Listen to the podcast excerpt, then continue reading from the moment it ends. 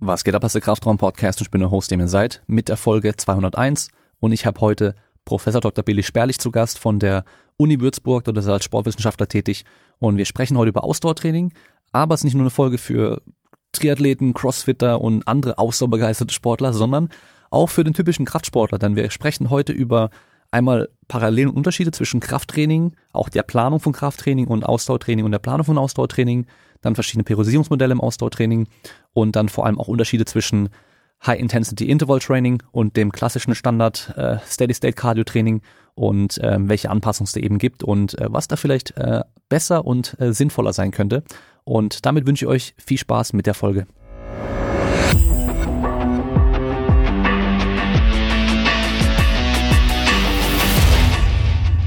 Das Podcasten ist ja schon eigentlich cool, wenn du dann mit anderen Experten immer sprechen kannst, weil man sich dann doch nochmal über Themen austauschen kann und vor allem nochmal andere Einblicke bekommt, indem man selber nicht so, so krass drinsteckt. Und so ist es ja bei uns jetzt auch, weil äh, du bist ja im Ausdauerbereich richtig fit und ich halt gar nicht. Also ich mhm. komme komplett aus dem Kraftbereich. Ähm, Im Endeffekt alles, was nicht Ausdauer ist, muss man schon fast sagen. sagen. Ja. Mhm. Also ich habe selber halt nie den Sport in der Richtung gemacht und auch nie wirklich Leute irgendwie betreut in der Richtung. Das heißt, für mich war Ausdauer nie groß ein Thema.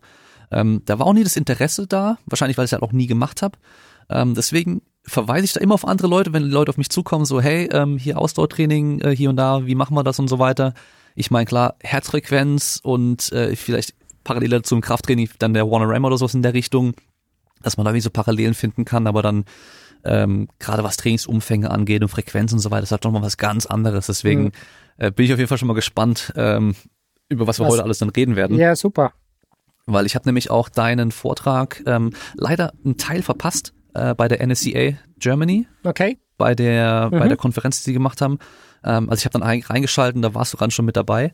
Aber was ich dann gehört habe, fand ich richtig interessant und richtig cool. Und da ging es ja auch um äh, Trainingsumfänge, wenn ich mich nicht täusche, und ähm, ähm, war es nicht so auch Trainingsverteilung, Pyramidentraining, so ja, in der Richtung? genau. Also da, da gibt's äh, unterschiedliche Begrifflichkeiten, wie man das äh, irgendwie zusammenfassen kann. Aber das Hauptsächliche oder die zwei na, eigentlich muss ich sagen, die drei großen Stellgrößen im Ausdauertraining ist einmal die Intensität, klar, wie, wie schnell renne ich letzten Endes oder mit wie viel Watt ich auf dem Fahrradergometer fahre.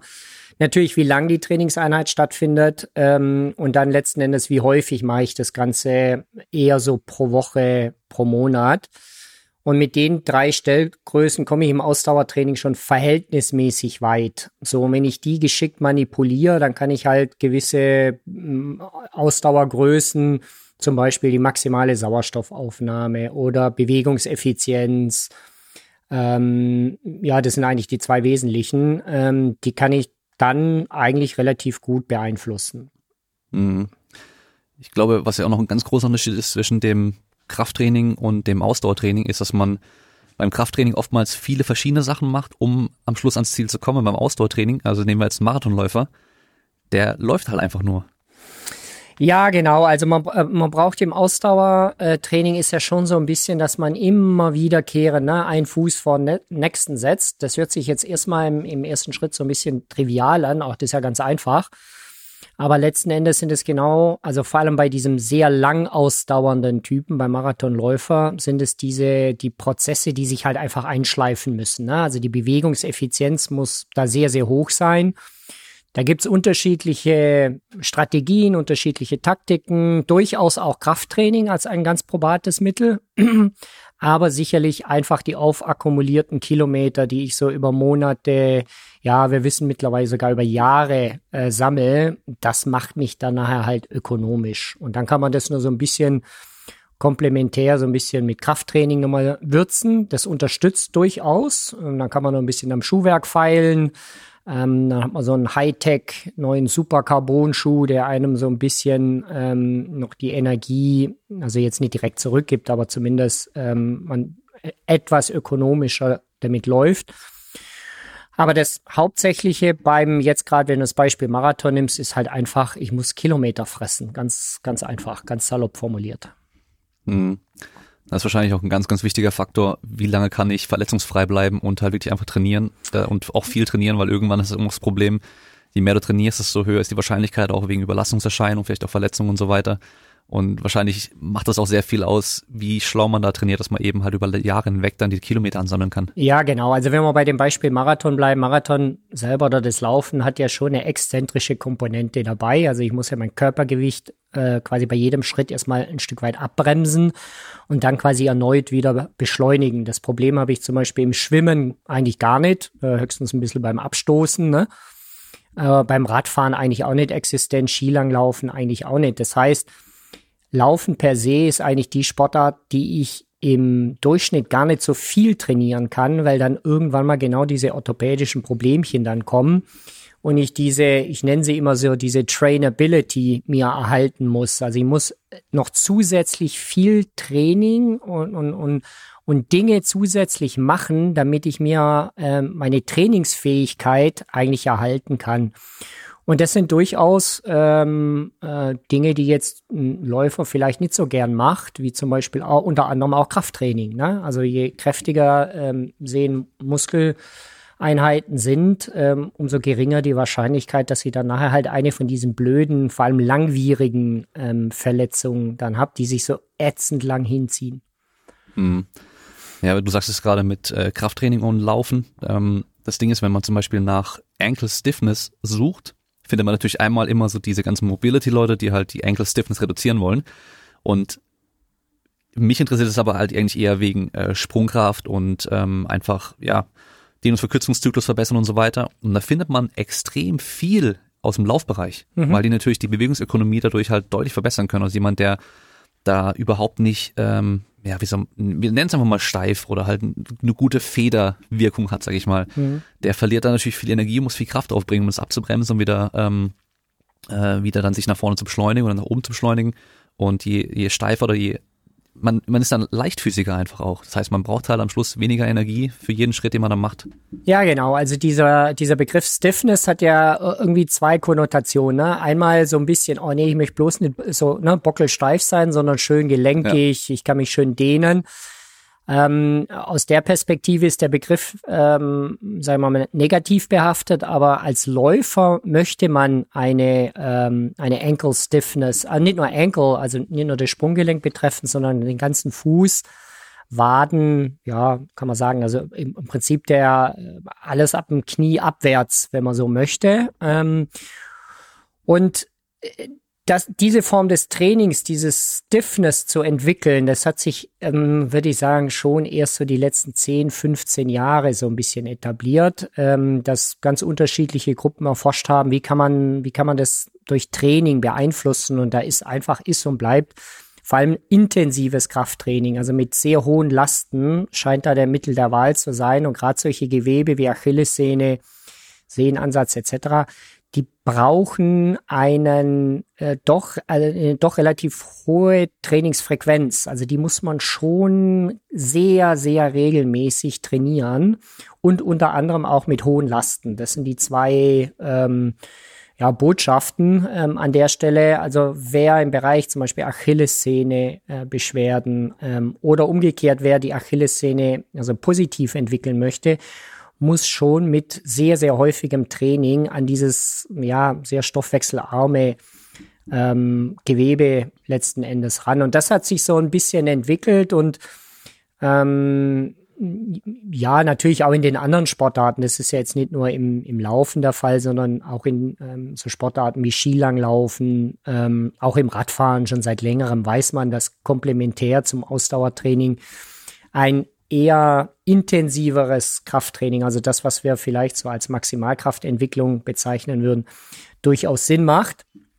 Ähm, parallel da dazu vielleicht, ähm, was ich so mit dieser Muscle oder Tendon Stiffness, ähm, sagen wir mal, Ära oder Epoche äh, so parallel entwickelt hatte, vielleicht sogar zeitlich noch ein bisschen davor war, alles, was mit Rumpfstabilität zu tun hat weil man sich das ja letzten Endes so vorstellen kann, der Mensch ist so ein bisschen wie so ein so ein labbeliges Konstrukt ähm, und in dem Moment, wenn ich die Körpermitte halt kräftiger mache und dahingehend auch stabiler mache, dann sind solche Verpuffungseffekte, die ich bei jedem Schrittaufsatz habe und bei jedem Abdrücken des Fußes, ähm, äh, also verpuffe ich halt letzten Endes weniger Energie und ich brauche letzten Endes auch für den Vortrieb weniger an Energie. Das heißt, das sind so zwei Bereiche, wo sich Ausdauer und Krafttraining ähm, oder umgekehrt, wo wir als Ausdauersportler vom Krafttraining enorm profitieren. Ja. Da kann man, das kann man auch ganz einfach sehen, wenn man sich da die, äh, die richtig guten Läufer anschaut. Das sieht alles immer sehr leichtfüßig und elegant aus, würde ich schon fast sagen. Und ähm, da ist auch nicht allzu viel Bewegung im restlichen Körper dann da. Und wenn man dann mal einfach hier bei sich irgendwo in den Park geht und man die Leute beobachtet, die da ein bisschen rumjoggen, dann sieht man ganz, ganz klar den Unterschied. Also da oftmals sieht es so aus, als würden die fast schon Löcher in den Boden stampfen, wenn die aufkommen, weil die halt echt so zusammensacken dann vor allem auch, ja, ja bei genau. jedem Schritt dann auch. Und das ist ja, natürlich das, sehr energieaufwendig. Und das geht, ich sag jetzt mal, wenn du zweimal die Woche joggen gehst, kannst du mit so einem, also über Laufstil haben wir ja noch nicht gesprochen, aber ähm, das, das kann man da mit so einem, ich sag jetzt mal, schlecht ausgebildeten Muskelkorsett durchaus abfedern. Aber was passiert jetzt im Frühjahr? Im Frühjahr, äh, die Sonne kommt raus, man fängt dann an, vielleicht aus zwei Trainingseinheiten mal drei werden zu lassen. Dann verliert man eine Bierwette und muss sich zum 10-Kilometer-Lauf anmelden. Ne? So, und dann kommt so ein bisschen noch eine Einheit vielleicht dazu oder man macht noch eine zusätzlich andere Sportart. Und irgendwann mal rächt sich das dann halt. Ne? Dann habe ich so einen, ähm, ich habe einen Bewegungsablauf, der ist in sich biomechanisch vielleicht nicht ganz optimal, weil halt ähm, Kräfte vielleicht auch nicht in die Bewegungsrichtung gehen, in die sie gehen sollen, ähm, manche Kraftvektoren.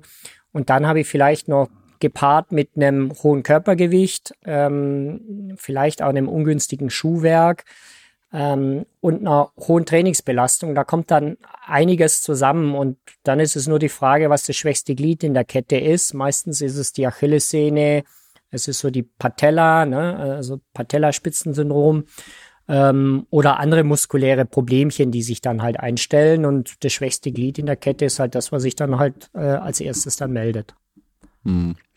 Vor allem sind ja auch die Umfänge, selbst wenn jemand jetzt irgendwie relativ stark und fit ist, äh, aber halt nie joggen geht und dann plötzlich anfängt und zwei, dreimal die Woche macht und dann gleich ein paar Kilometer jedes Mal laufen geht, sind diese Umfänge, wenn man einfach mal die Wiederholung zählen würde, wo man so submaximale Bewegung macht, sind dann doch so, so hoch. Das unterschätzt man sehr, sehr gerne. Und wenn man dann gerade ein paar Kilo mehr hat, als vielleicht der typische Läufer so, also der Kraftsportler, der halt einfach mal im Schnitt 10, 20 Kilo mehr wiegt, das sind halt extrem höhere Kräfte, die dann auch wirken. Ja, ja, ich, ich, ich meine mich zu erinnern, drei bis sechsfaches Körpergewicht beim Joggen ist, glaube ich, beim Fußaufsatz. Äh, ja, oder äh, umgekehrt ausgedrückt. Also man ist dann schon direkt mal schnell in so einem Megatonnenbereich. Ne? Ähm, mhm. Da muss man als äh, Krafttrainierender, da muss er schon ordentlich viele Hantelscheiben stemmen, damit du in den Bereich dann nachher reinkommst. Das gilt jetzt primär fürs Laufen. Äh, in den anderen Sportarten, wie jetzt zum Beispiel Rudern, ähm, Radfahren, ähm, teilweise auch Skilanglauf, wo das Körpergewicht ja so ein bisschen getragen wird, ne? Und ich keine so eine starke exzentrische Komponente habe, da bin ich lediglich so im Bereich von Kilotonnen. Und das erklärt halt, warum ich gerade in den Sportarten auch ein bisschen ein anderes Training habe.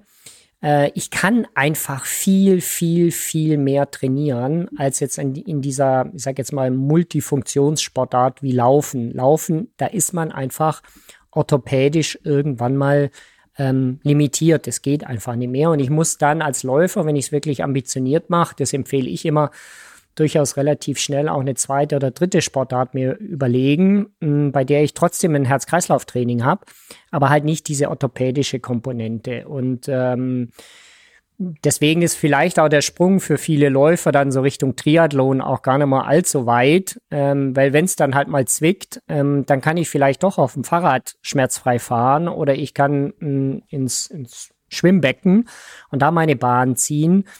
Ähm, da hat man dann solche Transfereffekte. Aber just das Laufen ist, ähm, ist schon was, da muss man äh, so im Bezug auf Trainierbarkeit oder dass ich über lange Zeit trainieren kann, muss ich schon extrem gut auf meinen Körper hören und auch noch zusätzliche Dinge machen, dass ich überhaupt trainieren kann.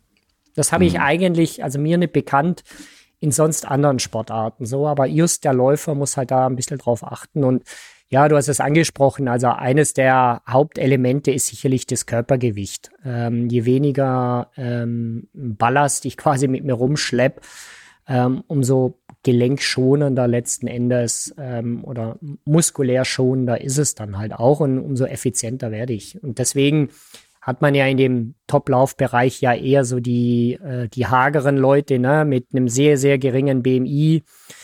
Äh, Männlein wie Weiblein äh, in beide Richtungen. Und das ist halt dem letzten Endes dann geschuldet, dass man einfach effizienter, ähm, äh, bewegungseffizienter wird. Hm. Mir fällt noch Seilspringen ein, was jetzt nicht direkt eine Sportart ist, aber das machen viele Leute auch gerne dann so als Ausdauertraining, weil es dann noch auch sehr intensiv ist gleich. Und äh, wie beim Laufen halt auch jetzt mal das Körpergewicht komplett abgehoben werden muss vom Boden und dadurch natürlich auch sehr intensiv ist. Und viele wollen halt dann, die denken ja, okay, 10 Minuten Seilspringen am Tag, das ist ähm, einfacher als vielleicht 20 oder 30 Minuten Joggen oder sowas. Kann ich schneller mal unterbringen und fangen dann damit an und wollen es gleich oft machen. Und da geht ganz, ganz schnell immer an die Schienbeine, dass dann die Schienbeine wehtun weil man es halt nicht gewohnt ist, jedes Mal ähm, so viele Sprünge auf einmal zu machen. Korrekt, und deswegen rate ich da auch immer ganz, ganz langsam anfangen, mal nur im Aufwärmen das zu machen und dann macht er normales Training oder so und dann kannst du es mal Stück für Stück, Woche zu Woche vielleicht mal oder über Wochen hinweg ganz, ganz langsam steigern erstmal. Ja, absolut. Das kann man als einen Vergleich, also vergleichende Sportart sicherlich nehmen. Ich könnte mir vorstellen, dass beim Seichenspringen ähm, so diese, diese Overuse, also diese ähm, Überlastungsproblematik vielleicht sogar noch schneller ähm, passieren kann, mh, mm, weil man halt doch nochmal aus einer anderen Höhe auf den Boden, äh, auf den Boden aufkommt. Ich selber habe da noch nie meine Gedanken äh, so direkt dazu gemacht, aber könnte man vorstellen, dass es noch flotter geht als beim Laufen selber. Hm. Zumal ich auch sehr, sehr isoliert die Muskulatur ähm, oder isolierter vielleicht auch die Muskulatur trainiere. Ja, ist auf jeden Fall was anderes, weil du halt äh, eigentlich hauptsächlich eine vertikale Komponente hast, was den Unterkörper angeht und halt eben nicht mehr horizontal dich noch weiter bewegen musst so. Dafür sind halt die Hände aktiv immer noch mit dabei oder die mhm. Arme kann man sagen. Ähm, man sagt ja auch in der Regel ist es äh, energieaufwendiger als das Joggen an sich. Das heißt, man braucht theoretisch weniger Training, verbraucht mehr Energie in der gleichen Zeit und so, aber ähm, das ist, glaube ich, das Ding, warum viele Leute halt dann gleich Seil springen wollen, weil sie halt denken, oh ja, das ist super geil, da kann ich halt in zehn Minuten voll viel verbrennen. Ähm, aber wie gesagt, das äh, ist halt sehr intensiv. Man muss dann schon auch fit sein für sowas. Und ähm, beim beim Joggen oder Laufen ist eben genau das Gleiche. Ähm, früher in meiner Zeit noch, wo ich im Fitnessstudio gejobbt habe, äh, während meinem Studium, da kamen dann auch immer Leute zu mir, meistens komplett untrainierte, unfitte Leute, und dann wollten die halt natürlich gleich Joggen anfangen. Und ich habe denen halt geraten, mach dich erstmal fitter, bereite dich erstmal drauf vor, damit du halt dreimal die Woche dann joggen kannst und dann vielleicht auch mal dreimal die Woche eine halbe Stunde am Stück joggen kannst, auch wenn es auf dem Laufband ist und so.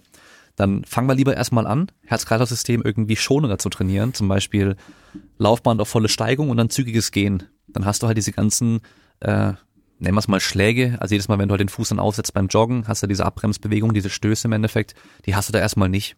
Und äh, intensiv genug ist es für die meisten trotzdem.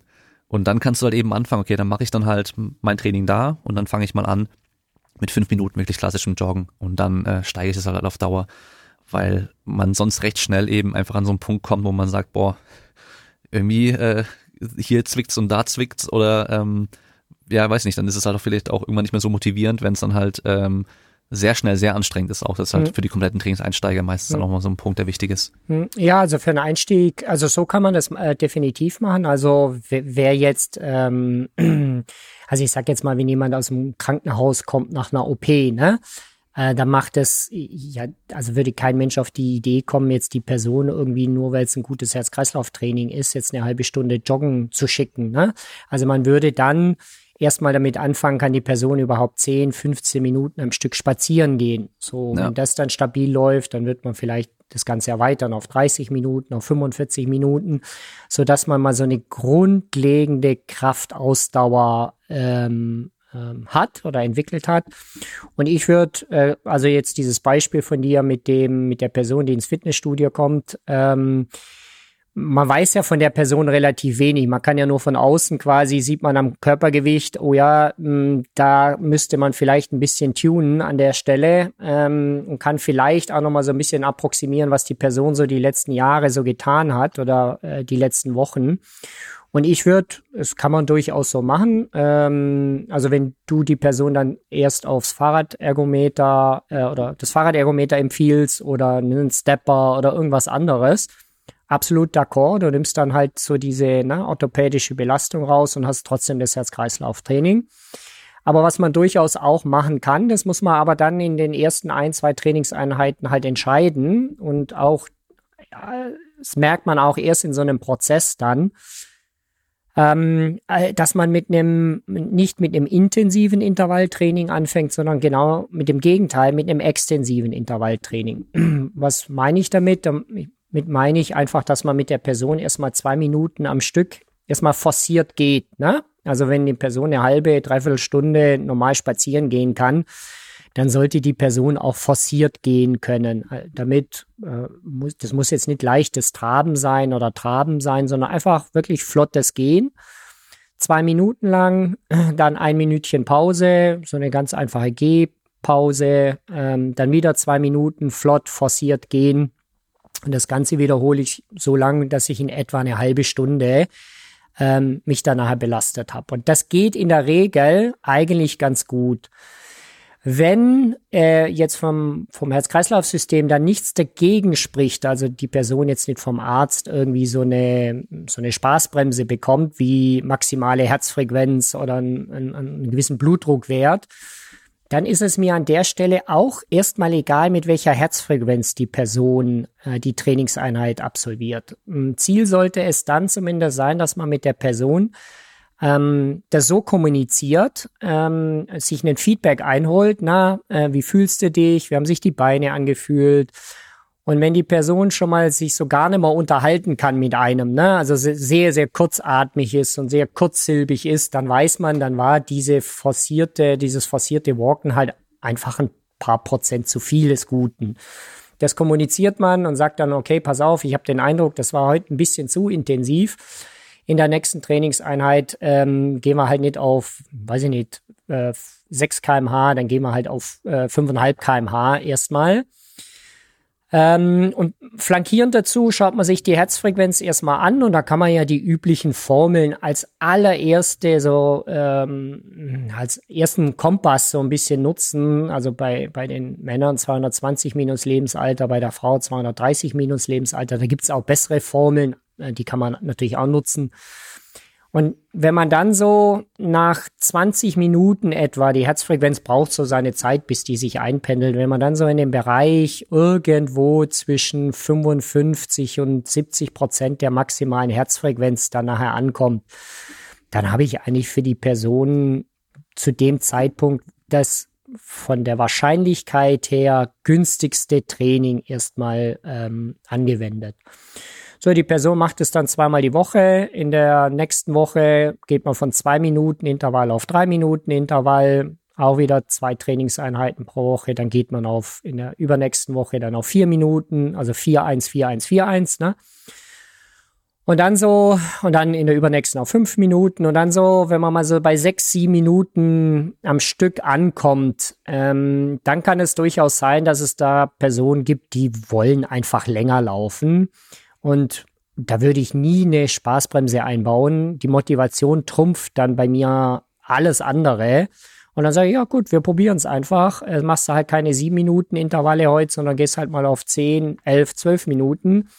Und eigentlich das Beste, was dann passieren kann, ist, wenn die Person einem das Feedback gibt, oh, oh du, ähm, das war jetzt ein bisschen doch noch zu lang. Ähm, das äh, also fühlt sich noch nicht gut an, ähm, dann kann man das wieder kommunizieren und sagt, ja, ist doch super. Äh, wir bleiben in unserem Fahrplan. Nächste Woche gehen wir wieder auf acht Minuten und so hangelt man sich relativ schnell und in der Regel ist man dann so nach acht Wochen plus minus bei 30 Minuten entweder forciertem Gehen, ähm, in, in, der Regel ist es aber so, ich sag jetzt mal Traben, lockeres Joggen. Kann man, das geht. Vor allem, wenn man es dann auf dem Laufband macht, das hat ja auch nochmal so ein bisschen eine dämpfende Wirkung. Ähm, ähm, dann kann man auch mit ein paar Pfunden zu viel auf der Rippe, ähm, kann man durchaus auch joggen anfangen. Problematisch wird's dann nur, wenn man dann so das dann mal so zehn Wochen gemacht hat, dann gehen auch die Pfunde dann so langsam so ein bisschen runter, wenn man dann noch ein bisschen an der Ernährung ein bisschen was schraubt. Und dann kommt genau dieser Effekt, den wir gerade besprochen haben. Dann möchte ich drei Einheiten machen. Ne? Dann ähm, juckt's ein und man merkt, oh, das tut mir gut. Vielleicht mache ich sogar vier Einheiten in der Woche. Ähm, und das ist halt die kritische Phase. Das muss man dann halt kommunizieren und sagen, naja, vielleicht ist eine dritte Einheit, die dann eher so kraftlastiger ist, ne? also wo ich wirklich Muskelsehnen halt nochmal mit einem anderen Reiz zusätzlich nochmal trainiere vielleicht ist das die bessere Wahl, ähm, anstelle jetzt drei Laufeinheiten zu machen. Und da beißt sich's halt einfach, weil manche wollen das halt auch nicht. Äh, ich bin auch so ein bisschen so ein klassischer Core-Muffel. Ne? Ähm, ich gehe halt lieber joggen, als dass ich mich noch zusätzlich irgendwie noch um, um, um andere Dinge kümmere. Ja, und das rächt sich dann halt vielleicht irgendwann mal, dass es halt irgendwo mal zwickt und beißt. Ähm, nur das ist halt genau das Problem. Die Verletzungen, die dann kommen, die sind meistens nicht in einer Woche auskuriert, ne? Oder nach zwei Wochen wie so ein Schnupfen die bleiben dann meistens ein bisschen länger. Und ähm, da gebe ich dir völlig recht, da würde ich am Anfang erstmal die Bälle ganz, ganz flach halten. Ähm, aber mit dem extensiven Intervalltraining habe ich eigentlich hervorragende ähm, Erfahrungen gemacht. Und auch gar nicht, da denke ich noch gar nicht so sehr über Intensität nach. Also wenn es keinen wirklichen Grund gibt, ähm, dass man jetzt irgendwo mit einer Intensität anhalten muss oder, oder, oder ähm, limitiert ist, weil vielleicht der Herzmuskel das nicht aushält oder der Blutdruck zu hoch werden würde oder Schwindel eintritt oder, oder, oder, ähm, dann lasse ich das erstmal, weil das Körpergefühl zu justieren, sich wohlzufühlen, Spaß zu haben, viel, viel wichtiger ist an der Stelle, als ob ich da jetzt im Final letzten das tollste Training nach Person A oder B dann äh, durchgeführt habe. Äh, ich muss halt Spaß an der Sache haben.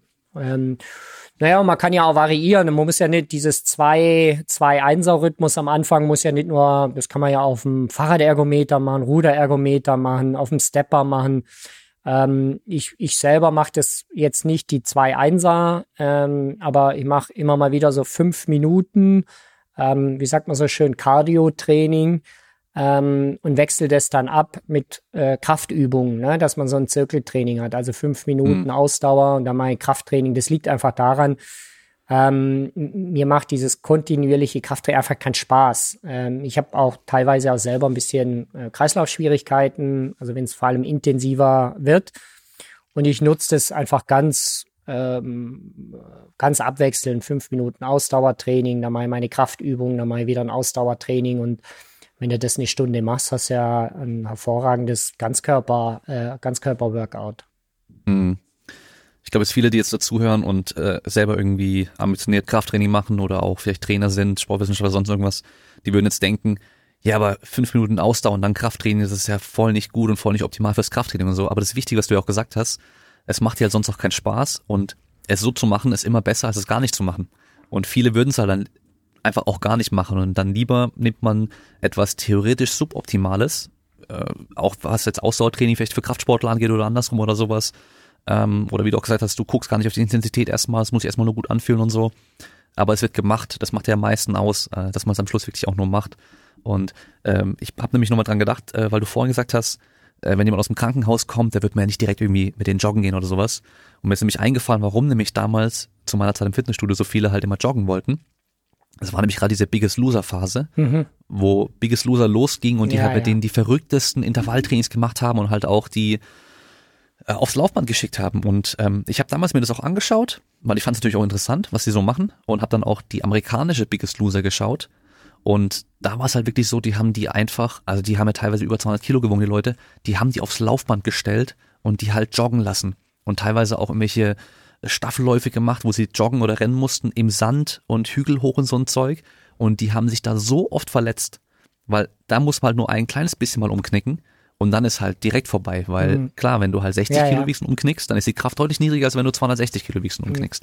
Ja, also, ja, genau, das war, äh, du sprichst gerade Biggest, halt. Biggest Loser an. Ich habe mich immer gefragt, warum diese ähm, Nordic Walking Szene, ne? Ähm, warum die mhm. so, äh, vor allem mein Eindruck auch unter anderem bei Männern äh, gut ankam, liegt einfach äh, wahrscheinlich in einer ganz, in, in ein bisschen einem, an, äh, einem ähnlichen Aspekt in dem Moment, wenn du ein paar Kilo zu viel auf den Rippen hast und äh, du kriegst von der Presse, von Influencern, ähm, von äh, populären Medien gesagt, ja, Frühjahr, jetzt gehst du wieder joggen, ne? so war das vor 10, 15 Jahren, dann fühlt es sich für eine Person, die im Prinzip aus dem Winterspeck kommt, ähm, schon als ziemlich intensiv an nach einer halben, dreiviertel Stunde des Laufen. Selbst wenn du wenn du dich zügelst und sehr niedrig intensiv läufst, fühlt sich das einfach als, als unangenehm an. Und in dem Moment, wenn du die Stöcke in die Hand nimmst, ist es de facto koordinativ eigentlich gar nicht möglich für einen Otto Normalen ähm, zu joggen. Das ist gar nicht, mhm. gar nicht realisierbar. Und die Stöcke, das sind ja nur ein paar Gramm, ne? das macht mhm. äh, energetisch das Kraut überhaupt nicht fett, das ist eigentlich irrelevant letzten Endes, ähm, haben aber so eine natürliche Bremse eingebaut ähm, mm, ja. und man ist automatisch in so eine Walking, ähm, forciertes Gehen, Tempo übergegangen, was ohne Stöcke sich wahrscheinlich einen Mann nie zugestehen würde. Der käme sich da wahrscheinlich blöd mit vor. Ich weiß mhm. es nicht, mit so einer sehr gekünstelten Walking-Technik äh, durch den Wald zu laufen. Aber in dem Moment, wenn man Stöcke dabei hat, ne, ist es irgendwie eine neue Sportart, das ist was anderes und man hat irgendwie so eine Legitimation, weniger schnell zu laufen. Äh, und ich habe mich da immer gefragt, was, was so der, der Drang zu diesen Stöcken ist. Ähm, natürlich mhm. hat man ein bisschen einen Kraftaspekt dabei, man hat ein bisschen eine neuronale Ansteuerung der Rückenmuskulatur dabei, das verstehe ich alles, aber es sind letzten Endes nur ein paar Gramm, die ich da äh, von A nach B transportiere. Äh, ja. Früher hatte man einen Walkman in der Hand, ne, der äh, sogar noch schwerer war, äh, letzten Endes als diese Stöcke. Ähm, und das ist sicherlich darin äh, begründet, dass man dann weniger oder weniger schnell und dadurch auch weniger intensiv sich äh, bewegen kann. Und deswegen ähm, ähm, ich selber finde die Nordic, das Nordic Walking keinen so einen schönen Bewegungsablauf erstmal, aber das ist jetzt nur eine ganz subjektive Meinung meinerseits. Aber ich es noch gar nicht ausprobiert. Ja, also aber es legitimiert, es legitimiert halt eine vulnerable Gruppe und zwar meistens halt die übergewichtigen Männer halt ja. dann auch zu einem Herz-Kreislauf-Training. Und ich glaube halt auch, dass ähm, also so habe ich es wahrgenommen, dass Nordic Walking von Anfang an irgendwie auch so ein Gruppending war wo man als Gruppe das gemacht hat. Und dann ist natürlich, wenn die Geschwindigkeit eh auch limitiert ist, dann kannst du noch gut sprechen währenddessen genau. und noch ja, unterhalten. Absolut. Und dann trifft man sich halt auch, wenn man halt regelmäßig dann Montag um 18 Uhr halt in den Wald geht zum Nordic Walking machen und die andere alle mit dabei sind, dann hast du auch einen festen Termin und so. Das ja, hilft genau. natürlich auch dann. Und für ältere Personen hast du natürlich auch diesen Sicherheitsfaktor. Ne? Du hast vier Punkte anstatt ja. nur zwei Punkte. Also da sind schon viele Aspekte dabei, aber gerade die Intensität, ähm, das ist ja gerade so ein bisschen jetzt momentan das Thema dann. Ähm, da hilft das Nordic Walking vielleicht dann schon, jetzt nicht ein Stück weit zu überpacen und vielleicht zu viel des Guten äh, zu machen. Mhm. Ja. Äh, kommen wir mal kurz zu dir, weil du hast jetzt auch schon gesagt, dass du ja selber auch äh, laufen gehst und so kommt dein Interesse für das ganze Thema dadurch, dass du selber einfach schon immer Sport gemacht hast und auch dann gucken wolltest, wie kannst du denn besser trainieren, um besser im Austauschsport zu werden? Mhm. Ja, also ich bin äh, alter Leichtathlet äh, und bin tatsächlich in einer Zeit groß geworden, da war die die Wiederholungsmethode ähm, war ein großes Thema. Also wir sind ähm, ich, ich erinnere mich noch, 400 Meter Läufe, reihenweise Anschlag gelaufen, weil ähm, heute würde man dazu sagen, das ist ein intensives Intervalltraining, ne? ein Hit-Training würde man so ein bisschen dazu sagen. Ähm, und ich habe dieses Training als extrem unangenehm empfunden. Also wir haben uns reihenweise wirklich auch wirklich übergeben äh, äh durch das Training und ähm, ich habe den den Nutzen erst später später ein Stück weit erkannt. Also ich hatte dann auch ein bisschen Knieprobleme, so als 15-, 16-Jähriger, da ist man ja dann auch noch mal im Wachstum und so. Also das, das biss sich.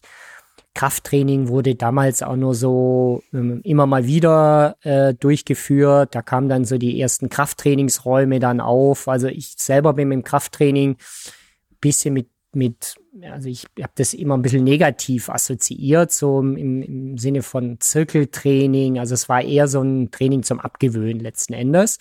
So ja. eher am Ende vom Training müssen wir noch den Zirkel machen. So. Ja, ja, genau so. Ja, ja, ja. ganz genau. Also es ist auch so ein bisschen so ein Psychotraining, so ein bisschen. Ja. Ähm, wer kann am längsten beißen und so in dem. Z äh, ich habe das also nie so richtig als sinnig, also ich habe da eher schlechtere Erinnerungen. Naja, und dann mit den, mit diesen Verletzungen, die ich dann hatte, äh, bin ich dann, weil es bei uns ein lokal sehr, sehr, sehr guten Triathlonverein gab, äh, bin ich zu den Triathleten gewechselt. Also ich bin sehr spät eigentlich ins Schwimmen dann eingestiegen. Und mein Glück oder mein Pech gleichzeitig war, dass es zu dem Zeitpunkt keine ausgebildeten Triathlon-Trainer gab in dem Sinne und vor allem auch nicht flächendeckend. Ähm, es gab extrem gute ähm, Sportler, ne? Äh, von denen hat man sich das Training so ein bisschen abgeschaut. Was macht der? Wie macht er das? Man hat die Trainer aus den Spezialdisziplinen gefragt. Ähm, also man hat dann Schwimmtrainer gefragt, du sag mal, wie, wie kriege ich jetzt 1500 Meter Kraulen am besten hin und so. Und das hat eigentlich mein Interesse so an der Trainingswissenschaft geweckt, weil und äh, zu dem Zeitpunkt kannte ich, oder ich glaube, es gibt keine andere Sportart, wenn ich jetzt so überlege, wo du drei Sportarten in einer integrieren musst, die sich auch noch teilweise ein bisschen beißen. Ne? Also du sprichst ja so Krafttraining und Ausdauertraining. Ähm, dann hast du zwei äh, beinlimitierende Sportarten, also Laufen und Radfahren. Dann hast du das Schwimmen noch dabei als Ganzkörper. Also wie vermischt man das? Wie, wie, was für eine Melange macht man da, dass man irgendwann mal im Sommer halt topfit irgendwie halt an die Stadtlinie geht? Und so bin ich, ähm, so bin ich so ein bisschen in diese das Ausdauertraining.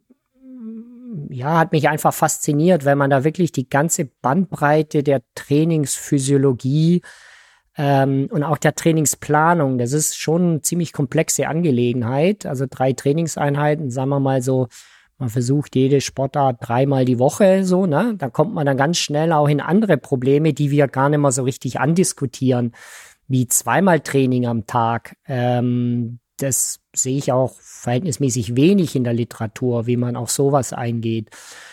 Ähm, dann hat man sich schnell überlegt, naja, wie komme ich aus der Nummer raus? Ich soll jetzt heute ein Krafttraining machen. Dann haben wir, äh, ich habe erst relativ spät mit Langhanteltraining angefangen, äh, muss ich dazu sagen. Also wir hatten eher apparatives Training nur zu der Zeit, auch völlig irrsinnige Geräte. Da stimmten die Hebelverhältnisse hinten und vorne nicht. Wir haben uns da einfach draufgesetzt und haben einfach ähm, ähm, äh, ja die Tonnen bewegt, ne? So ähm, und dann war schon so, ja, vormittags machst du jetzt eine Radeinheit, am Nachmittag machst du jetzt machst du jetzt eher Oberkörper äh, Krafttraining, machst du erst recht vielleicht die Beine und so und dann fing man so ein bisschen das Experimentieren an und mit der Sportart hast du ja ganz andere Probleme noch zusätzlich. Du musst dich über die Ernährung, ähm, musst du dir extreme Gedanken machen. Du musst dich vor allem, das war so während dem Studium bei mir, eigentlich das Hauptproblem, was ich gerade in den Sportarten sehe, ist weniger das Training selber. Das kriegt man gut hin.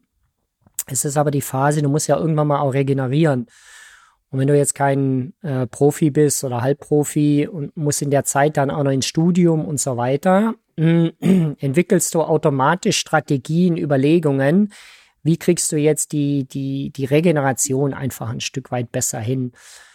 Naja, und dann hast du Wettkämpfe im, im Sommer in der Hitze. Dann, das heißt, du musst dich auch über äh, Training in Hitze, da, da haben wir uns in der, in, im Triathlon schon seit, seit Jahren machen wir uns da Gedanken und habe den Eindruck, jetzt erst kommt so dieses Thema auf Training in Hitze, ne, wenn man so das entdeckt hat.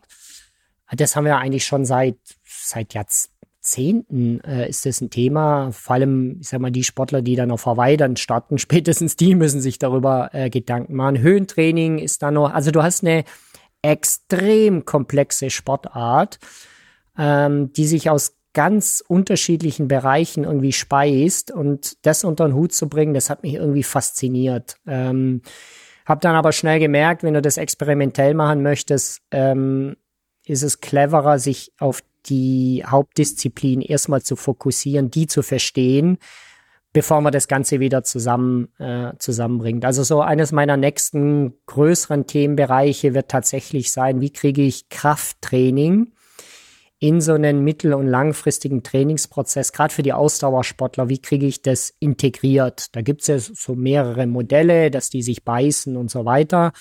Ja, also dass das ähm, extreme Krafttraining so ein bisschen jetzt so Teile in der Muskelzelle eben für den Ausdauersportler vielleicht nicht so optimal sind. Ähm, wobei man da auch vorsichtig sein muss. Die Studienlage ist sehr, sehr äh, tierlastig. Ähm, also viele, viele Tierexperimente. Und ob jetzt ein Nagetier einem Triathleten gleichkommt, ähm, wage ich jetzt mal äh, ein Stück weit schon zu bezweifeln. Also da müssen wir auch nochmal vielleicht überlegen, ob wir da vielleicht nicht ein extremst künstliches Konstrukt aufbauen, zumindest für den Ausdauersportler, der, der jetzt sich über die extreme, ich sag mal, extreme Hypertrophie nachdenkt, hm, da scheint schon mal so zu sein, der, der muss sich vielleicht ein bisschen mehr Gedanken oder andere Gedanken machen, ob und wie er ein Ausdauertraining dann nachher macht. Aber für den Ausdauersportler meines Erachtens nach stellt sich die Frage nicht, der muss ein Ausdauertraining machen. Ähm, einfach A zur Gesunderhaltung und ähm, wir haben schon die Tendenz, dass wir eher nicht mehr die voluminös muskulären Triathleten haben, sondern das sind eher Sportler, die haben vom Muskelquerschnitt eher dünner. Ähm, vor allem was Wadenbauch äh, anbelangt, was Oberschenkelmuskulatur anbelangt. Ähm, und da muss ich mir dann schon Gedanken machen, wie muss das Krafttraining mittel- und langfristig aussehen, damit ich halt nicht enorme Massenzuwächse dann habe. Mhm. Ja. Ja, das ist natürlich dann das große Problem, weil für einen Außenstehenden erstmal Triathlon sieht an sich von dem, was man da macht, relativ simpel aus. Also Fahrradfahren, Laufen und Schwimmen. Klar, wenn die Schwimmtechnik komplett katastrophal ist, ist es natürlich auch schlecht. Aber das ist jetzt kein, die sind jetzt technisch wahrscheinlich nicht ganz so anspruchsvoll wie manch andere Sportarten. Aber dafür, dass man halt dann eben diese drei Sachen hat, wo man teilweise extrem hohe Umfänge fahren muss, dann kommt man halt eben auf diese ganzen vielen Trainingseinheiten, lange Trainingsdauer. Das heißt, es wird auch schon mal schwer, dann einfach die langen, die Pausen am Tag, wenn man zweimal am Tag trainieren muss, irgendwie lang genug hinzubekommen, dass man überhaupt sinnvoll trainieren kann zweimal am Tag. Also ich meine, du musst ja dann früh morgens aufstehen und musst wahrscheinlich direkt irgendwo trainieren gehen, wenn du vielleicht zwei Stunden aufs Rad musst, damit du danach halt ein paar Stunden Pause hast, um halt nachmittags, abends nochmal eine sinnvolle Einheit zu machen. Und wenn du dann noch das Krafttraining mit reinnimmst, hast du halt die Schwierigkeit, okay, äh, das Wichtige für mich ist mein Aus, also mein Hauptfaktor oder mein Hauptziel ist ja mein Ausdauertraining. Wie kann ich jetzt mein Krafttraining reinbringen, um das eben möglichst wenig zu behindern, aber trotzdem noch sinnvolles Krafttraining zu machen? Hm. Weil klar, wenn du halt zwei Stunden auf dem Fahrrad warst, dann nochmal schwer Kniebeugen zu gehen, ist natürlich auch wieder schwer. Hm. Und ähm, vielleicht muss, wahrscheinlich habt ihr dann dann auch, äh, je nach Trainingsphase, wo ihr seid, vielleicht auch mal ein bisschen mehr Fokus Krafttraining, legt dann die Einheiten so, dass dann das Krafttraining wirklich auch mal im Fokus sein kann für ein paar Wochen. Aber natürlich dann, sobald es halt Richtung Wettkämpfe sowas geht, dann ist es natürlich wahrscheinlich immer so gelegt, dass das Krafttraining eher negativ beeinflusst wird von dem ganzen anderen Training als andersrum, oder? Hm, ja, also, also erste Info, denke ich, die wichtig ist, ähm, dass nicht jeder die gleiche Menge Krafttraining letzten Endes benötigt. Das ist, glaube ich, ein, ein Key Fact. Also äh, ich brauche nicht unbedingt drei Trainingseinheiten Kraft jetzt pro Woche, als, als einfach um mal eine Zahl in den Raum zu werfen. Ähm, hm.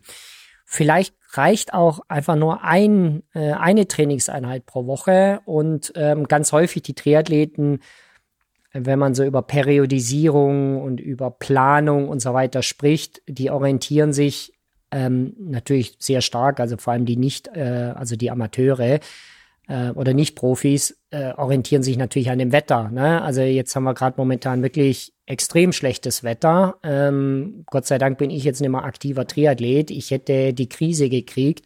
Ich hätte eigentlich äh, momentan nur auf der Rolle fahren können. Hallenbad ist zu. Ähm, also Schwimmen geht nur über äh, Zugseil. Ähm, und in der Phase wird man dann wahrscheinlich eher das Krafttraining, sage ich mal, ein bisschen, bisschen mehr betonen. Ähm, also so pauschal kann ich das nicht beantworten, weil es tatsächlich von dem Typen halt abhängt. Und es gibt Typen, die können, das ist wirklich so, die können die Handelstange sich anschauen und werden kräftiger. Und manche ja. müssen und müssen und müssen ähm, eine Einheit nach der nächsten machen. Ähm, aber es braucht gar nicht so viel, ähm, zumindest aus Sicht eines Ausdauerathleten. Man muss es halt einfach regelmäßig machen. Und in den alten Trainingslehrebüchern hat man so ein bisschen zeitlich, man hat erst gesagt, in der Phase machst du das und dann machst du dann nachher das. Und das beißt sich natürlich beim Krafttraining. Ich kann nicht irgendwie drei Monate lang schön meine Kraft aufbauen, ne?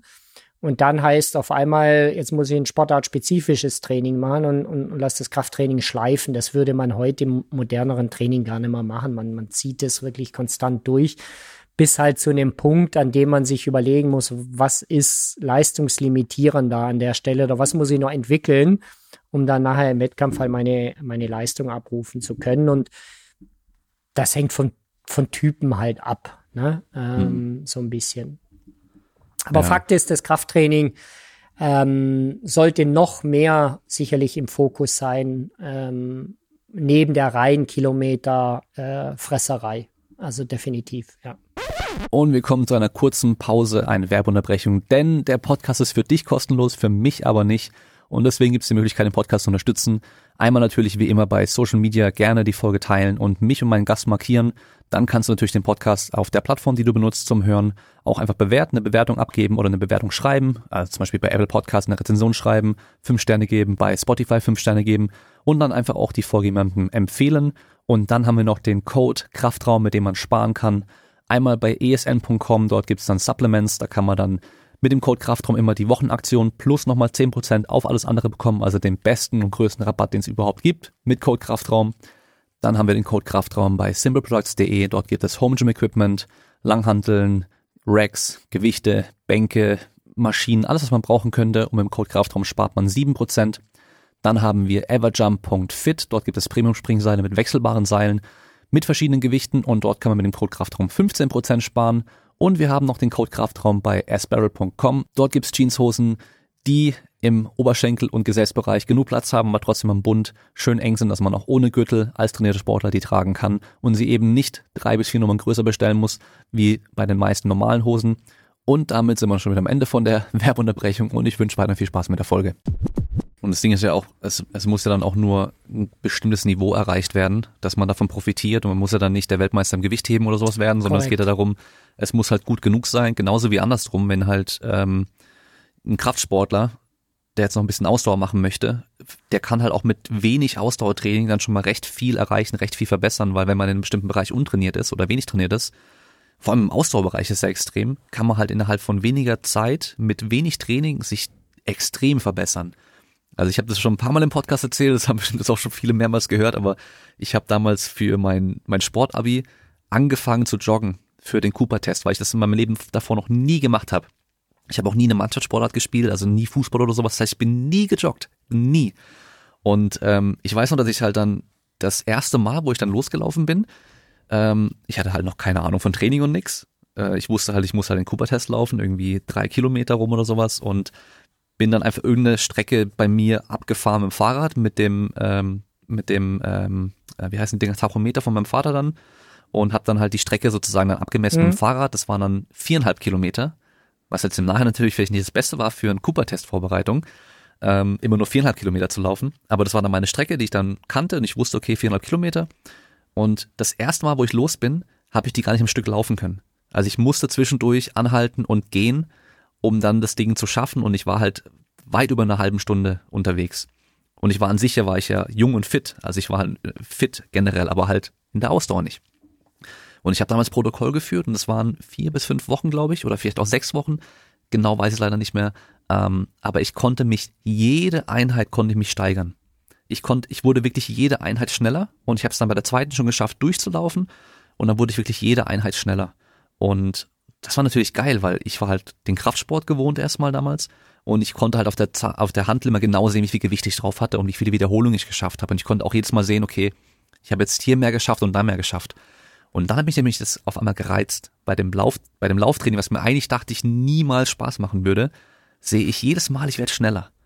Oder ich war gleich schnell, mein Puls war im Schnitt niedriger. Mhm. Ich habe mir dann auch eine, eine Pulsuhr geholt mit mhm. einem, mit einem Brustgurt damals. Das ist jetzt mittlerweile auch schon äh, 15 Jahre her fast. Ja, also das, da war noch nichts mit Handy und so weiter. Und da habe ich halt auch gesehen, okay, ich, mein, mein Puls war jetzt ein bisschen niedriger. Ähm, ich weiß aber noch, dass ich zum Beispiel damals viereinhalb Kilometer mit einem Durchschnittspuls von 178 gelaufen bin. Mhm. Also das ist, glaube ich, relativ hoch, oder? Ja, also der, der, das mit dem Puls ist nochmal eine andere, äh, andere Geschichte. Aber äh, du sprichst was ganz, also was ganz Wichtiges an. Also in dem Moment, wenn ich die erste Ausdauertrainingseinheit hinter mir habe. Das da war die passiert, schlimmste. Ja, ja, genau. Aber es passiert im Körper so viel auf, auf ganz unterschiedlichen Organebenen. Ne? Das Herz überlegt sich, ah, okay, wenn jetzt die Belastung ein zweites Mal kommt, wie passe ich mich an? Ne? Äh, die Leber sagt sich, ja, ein bisschen mehr Glykogen an Bord wäre jetzt auch nicht so verkehrt. Ne? Äh, die Muskulatur passt sich oder, oder äh, stellt sich schon mal drauf ein, ah, ich brauche ein paar mehr Kapillaren und so. Also da tut sich so enorm viel und mit vier, fünf Trainingseinheiten also so ist zumindest meine Erfahrung, jetzt nicht unbedingt, wenn man extrem unfit ist und vielleicht auch noch ein bisschen Übergewicht noch dabei hat. Ja, aber auch selbst bei denen nach vier, fünf Einheiten merkt man, ah, okay, das Treppensteigen ist ja deutlich entspannter und merken dann so nach einer halben Stunde Joggen, ach, ich könnte ja jetzt eigentlich auch noch fünf Minuten länger. Das war gestern aber oder vorgestern noch nicht der Fall. Ne? Also das geht enorm flott. Äh, das gleiche übrigens bei mir auch. Also ähm, ich mache immer mal wieder regelmäßig, unregelmäßig, äh, wie viel Liegestütz ne? ich auf einmal mhm. schaff. So, dann, dann schaffst du im ersten Durchlauf vielleicht mit Ach und Krach 35, 40 Liegestütz. Ähm, zwei Tage später schaffst du garantiert zwei oder drei mehr. In der nächsten Einheit nochmal so zwei. Also auch im, im Kraftbereich hast du auch die, ähm, die Effekte, die relativ schnell gehen. Ähm, und ja, das ist, glaube ich, auch der Grund, weshalb dann auch viele beim Ausdauertraining dann auch stecken bleiben und sehen wollen, oh, ja, jetzt kann ich eine halbe Stunde am Stück joggen. Äh, mein Nachbar, der ist ein Marathonläufer, ne? Könnte ich sowas auch, ne? Also man ist dann schnell infiziert auch ähm, und sucht sich dann auch gleich mal äh, andere Grenzen und vielleicht auch manchmal am Anfang auch zu hohe äh, Ziele. Aber das erklärt wahrscheinlich, warum auch sich viele dann, dann ein Stück weit infizieren lassen. Und deine Frage mit der Herzfrequenz, äh, die Herzfrequenz ist so ein individuelles äh, Konstrukt, was aus so vielen Faktoren besteht. Ähm, ich würde auch gar nicht mal oder ich gehe auch gar nicht mal so gern her und sag, ob 50 Prozent der maximalen Herzfrequenz jetzt besser ist als äh, jetzt 75. Ja. Das ist ehrlicherweise schon ein Stück weit Propaganda. Also tatsächlich. Ähm, entscheidend äh, und, und zumal mit der aktuellen Diskussion, ob jetzt intensive, hochintensive Belastung, niedrigintensive oder meist mittelintensiv oder wie vermische ich das Ganze. Auch das finde ich gar nicht so ultimativ spannend. Das Entscheidende ist doch eigentlich erstmal für den Großteil wahrscheinlich der Zuhörer und Zuhörer, wie kann ich überdauernd über längere Zeit das Training erstmal aufrechterhalten? Und da ist halt die niedrigere Herzfrequenz das deutlich einfachere Training, das kann ich besser steuern, das ist unkomplizierter. Und wir wissen, in den meisten Sportarten ist das auch erstmal der Kern des Trainings. Also ich brauche halt viele Trainingseinheiten mit einer niedrig intensiven Einheit. Und deine Frage 176, ich sag jetzt mal, wenn dein Puls, dein Maximalpuls 180 ist, dann war das wahrscheinlich jetzt nicht so clever, ne? Ja, pass auf, mein Maximalpuls habe ich nämlich auch einmal erreicht. Und ich glaube, das war wirklich mein Maximalpuls, weil ich habe am, ich weiß nicht warum, aber ich habe damals immer das letzte Stück vom Feldweg, wo es nach der Kurve dann bis zu so einer Brücke ging, das mhm. war nochmal so vielleicht 100, 120 Meter, habe ich immer nochmal Vollsprint gemacht. Ja, okay. Genau, mhm. das war mein Ding. Also ich habe mir immer vorgestellt, da vorne ist irgendwas, ich muss da sofort hin. Und das eine Mal, wo mein Puls wirklich maximal hoch war, da bin ich dann schon fast so da über die Brücke drüber gestolpert, weil meine Beine mich nur noch abgefangen haben. Ähm, ich habe mich fast übergeben dabei und mir kam es unten fast noch raus. Also es war wirklich so am Limit, aber da habe ich einen Puls von 207 geschafft. Mhm.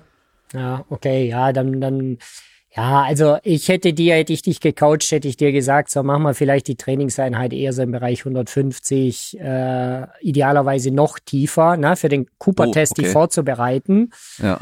Wenn, und das ist jetzt die, die entscheidende Frage, wenn du verhältnismäßig viel Zeit zur Verfügung hast. Ne? Also wenn, wenn du jetzt ja, genau. so, wenn du jetzt hergehen könntest und könntest fünf Trainingseinheiten pro Woche machen, ne? Und gesetzt den Fall, deine Knochen halten das aus und deine Muskulatur und Sehnenbandapparat, dann hätte ich dir mit sehr hoher Wahrscheinlichkeit empfohlen, mach so viel Kilometer, wie du kannst im niedrig intensiven mhm. Bereich.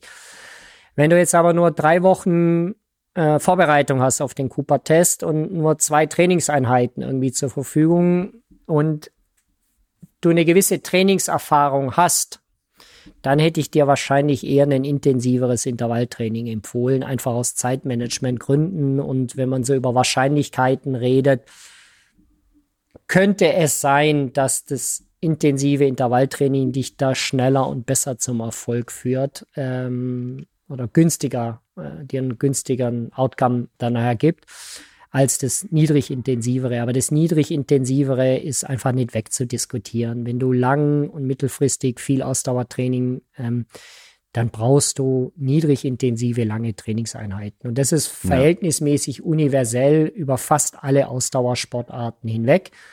Natürlich, ähm, das ist dann auch so ein bisschen Trainingsphilosophie und auch ein bisschen Trainingserfahrung. Natürlich gibt es Sportarten und Trainer, die favorisieren dann halt mehr intensives Training. Ne? Es gibt aber auch viele Trainer, die favorisieren so ein Zwischen, so mittelintensiv.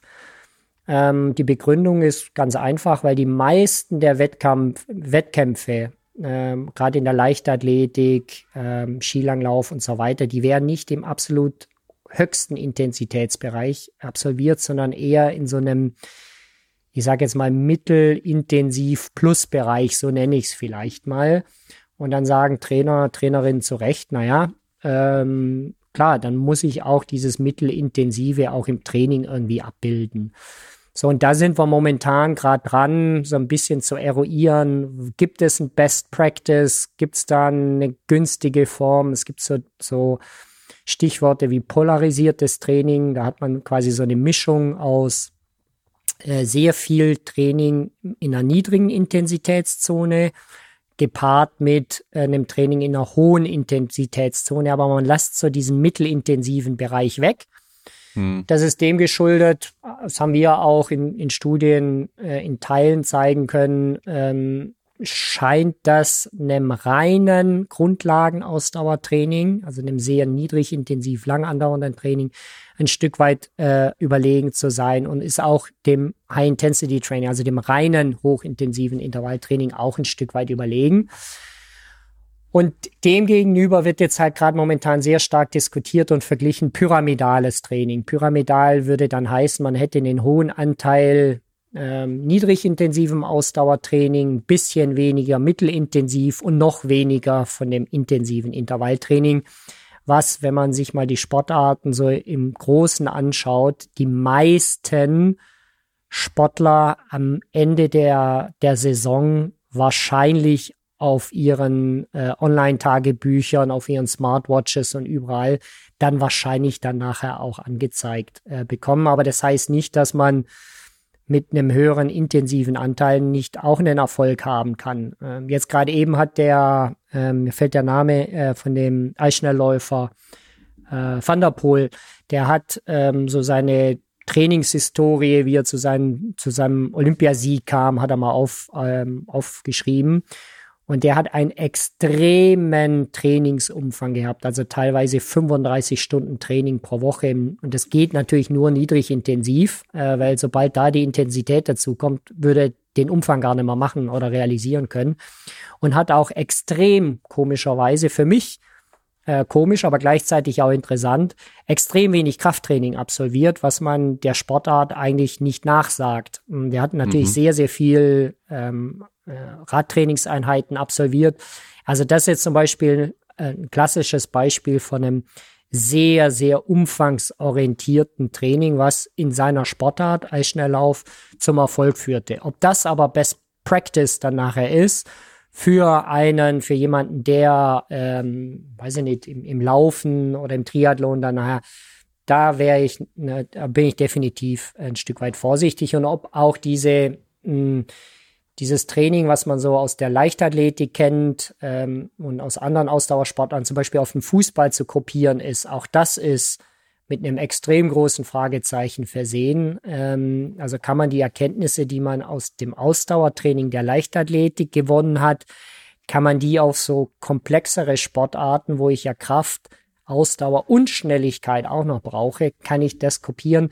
Ähm, da kann ich direkt sagen, nee, also ziemlich sicher nein, das wird nicht funktionieren. Ähm, und da sind wir gerade momentan dran, so ein bisschen rauszukristallisieren, ähm, zu rauszufinden, was scheint da die ähm, das Beste zu sein. Die Studien, die wir gemacht haben bei, ich sage jetzt mal Fitnesssuchenden, also die weder richtig Ausdauer trainiert waren, ähm, da scheint die Datenlage schon so zu sein, dass man über das niedrig intensive Ausdauertraining initial am weitesten kommt. Ähm, also ja, äh, bevor man dann in ein intensives äh, Intervalltraining einsteigt. Das intensive Intervalltraining hat halt ein bisschen den Vorteil, es spart mir noch ein bisschen mehr Zeit.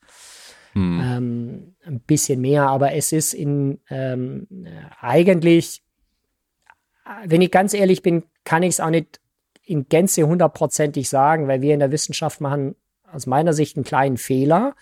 Der macht aus wissenschaftlicher Sicht, macht der Sinn. Wir matchen energetisch intensives Intervalltraining und niedrigintensives äh, Intervalltraining. Was heißt das? Ja. Das heißt, ich mache ein Intervalltraining, gucke mir, wie viel Energieverbrauch ich habe und mache genau den gleichen Energieturnover mit einer niedrigen Intensität. Und dann passiert Folgendes, wenn ich zum Beispiel vier mal vier Minuten Intervalltraining mache, das heißt 16 Minuten Belastung mit drei Minuten Pause dazwischen, dann bin ich so in etwa bei 25 Minuten reinem Intervalltraining. Das wird, wenn man den Energieverbrauch dem gegenübersetzt, komme ich in etwa raus von ungefähr 40 Minuten niedrigintensivem Intervalltraining. Also ich vergleiche 25 Minuten mit 40 Minuten. Ja, okay, das sind 15 Minuten weniger. Aber wenn man mal ehrlich ist, die Praxis würde beim niedrigintensiven äh, Ausdauertraining wahrscheinlich keine 40 Minuten machen, sondern eher 60 Minuten, 90 Minuten machen. Und wenn ich diese beiden Trainingsformen miteinander vergleiche, niedrigintensives Ausdauertraining und also sehr langes, äh, niedrigintensives Ausdauertraining mit einem Intervalltraining, dann bin ich mir fast sicher, kommt das niedrigintensive Ausdauertraining besser weg oder äh, hat nochmal, sei mal, oder umgekehrt, dann kommt das High-Intensity-Training vielleicht nicht so gut weg, wie es aktuell wegkommt. Einfach weil es energetisch gematcht ist und ähm, die Praxis hätte eigentlich eher gern den Vergleich Birnen mit Äpfel, äh, die Wissenschaftler halt gern Äpfel mit Äpfel. Ne?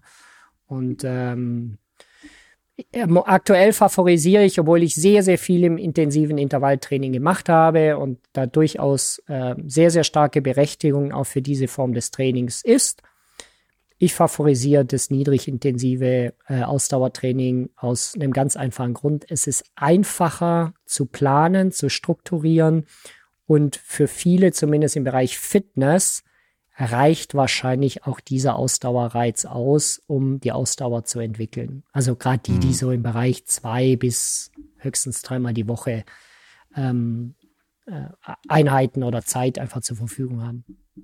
Ja. Ja, ich glaube ja, dass dieses äh, niedrigintensive gerade auch für Leute, die sonst nur Krafttraining machen, eine super, äh, ein super Zusatz ist, wenn sie halt Ausdauertraining machen wollen. Weil wenn man sich ja mal dann ein intensives Krafttraining anschaut, also ein richtiges Krafttraining, ist es ja irgendwo auch eine Form von Intervalltraining fast schon, weil wir haben ja, wenn wir mal Kniebeugen acht bis zehn Wiederholungen machen mit einem hohen Gewicht, da der Puls, der steigt ja voll in die Höhe und wir haben dann wieder diese Pausen dazwischen. Also wir haben immer wieder diese diese intensive Belastung mit der Ruhe dazwischen und dann hätten wir halt dann eben dazu einmal diese niedrigintensive, lange Belastung einmal, die dann wahrscheinlich was ganz anderes dann auch physiologisch in einem anrichtet. Und ähm, da habe ich nämlich dran gedacht mit ähm, dem polarisierenden Training, was du gesagt hast vorhin, dass man dieses niedrigintensive mit dem ganz hochintensiven kombiniert und dieses mittlere eher so weglässt. Ähm, das kenne ich jetzt aus dem Schnelligkeitsbereich von Charlie Francis noch damals, der da dieses High-Low-Training dann mhm. das, das genannt, ja, ähm, genau. was dann was dann Sprinten halt anging, weil er halt gemeint hat, ähm, dieses ganze ganz niedrig intensive, langsame Laufen Zeug, das ist dann, da kann man dann Technik-Sachen mitmachen und ähm, wir haben wenig Belastung, wir brauchen wenig Erholung danach.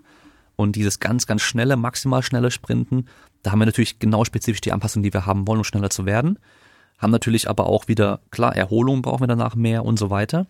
Und dieses mittlere, dieser ganze mittlere Bereich zwischen 50 Prozent, glaube ich, und 50 bis 70 Prozent Geschwindigkeit oder sowas oder ein bisschen höher sogar noch, ähm, das ist so dieses Niemandsland, weil es ist kein Training, was dich schneller macht.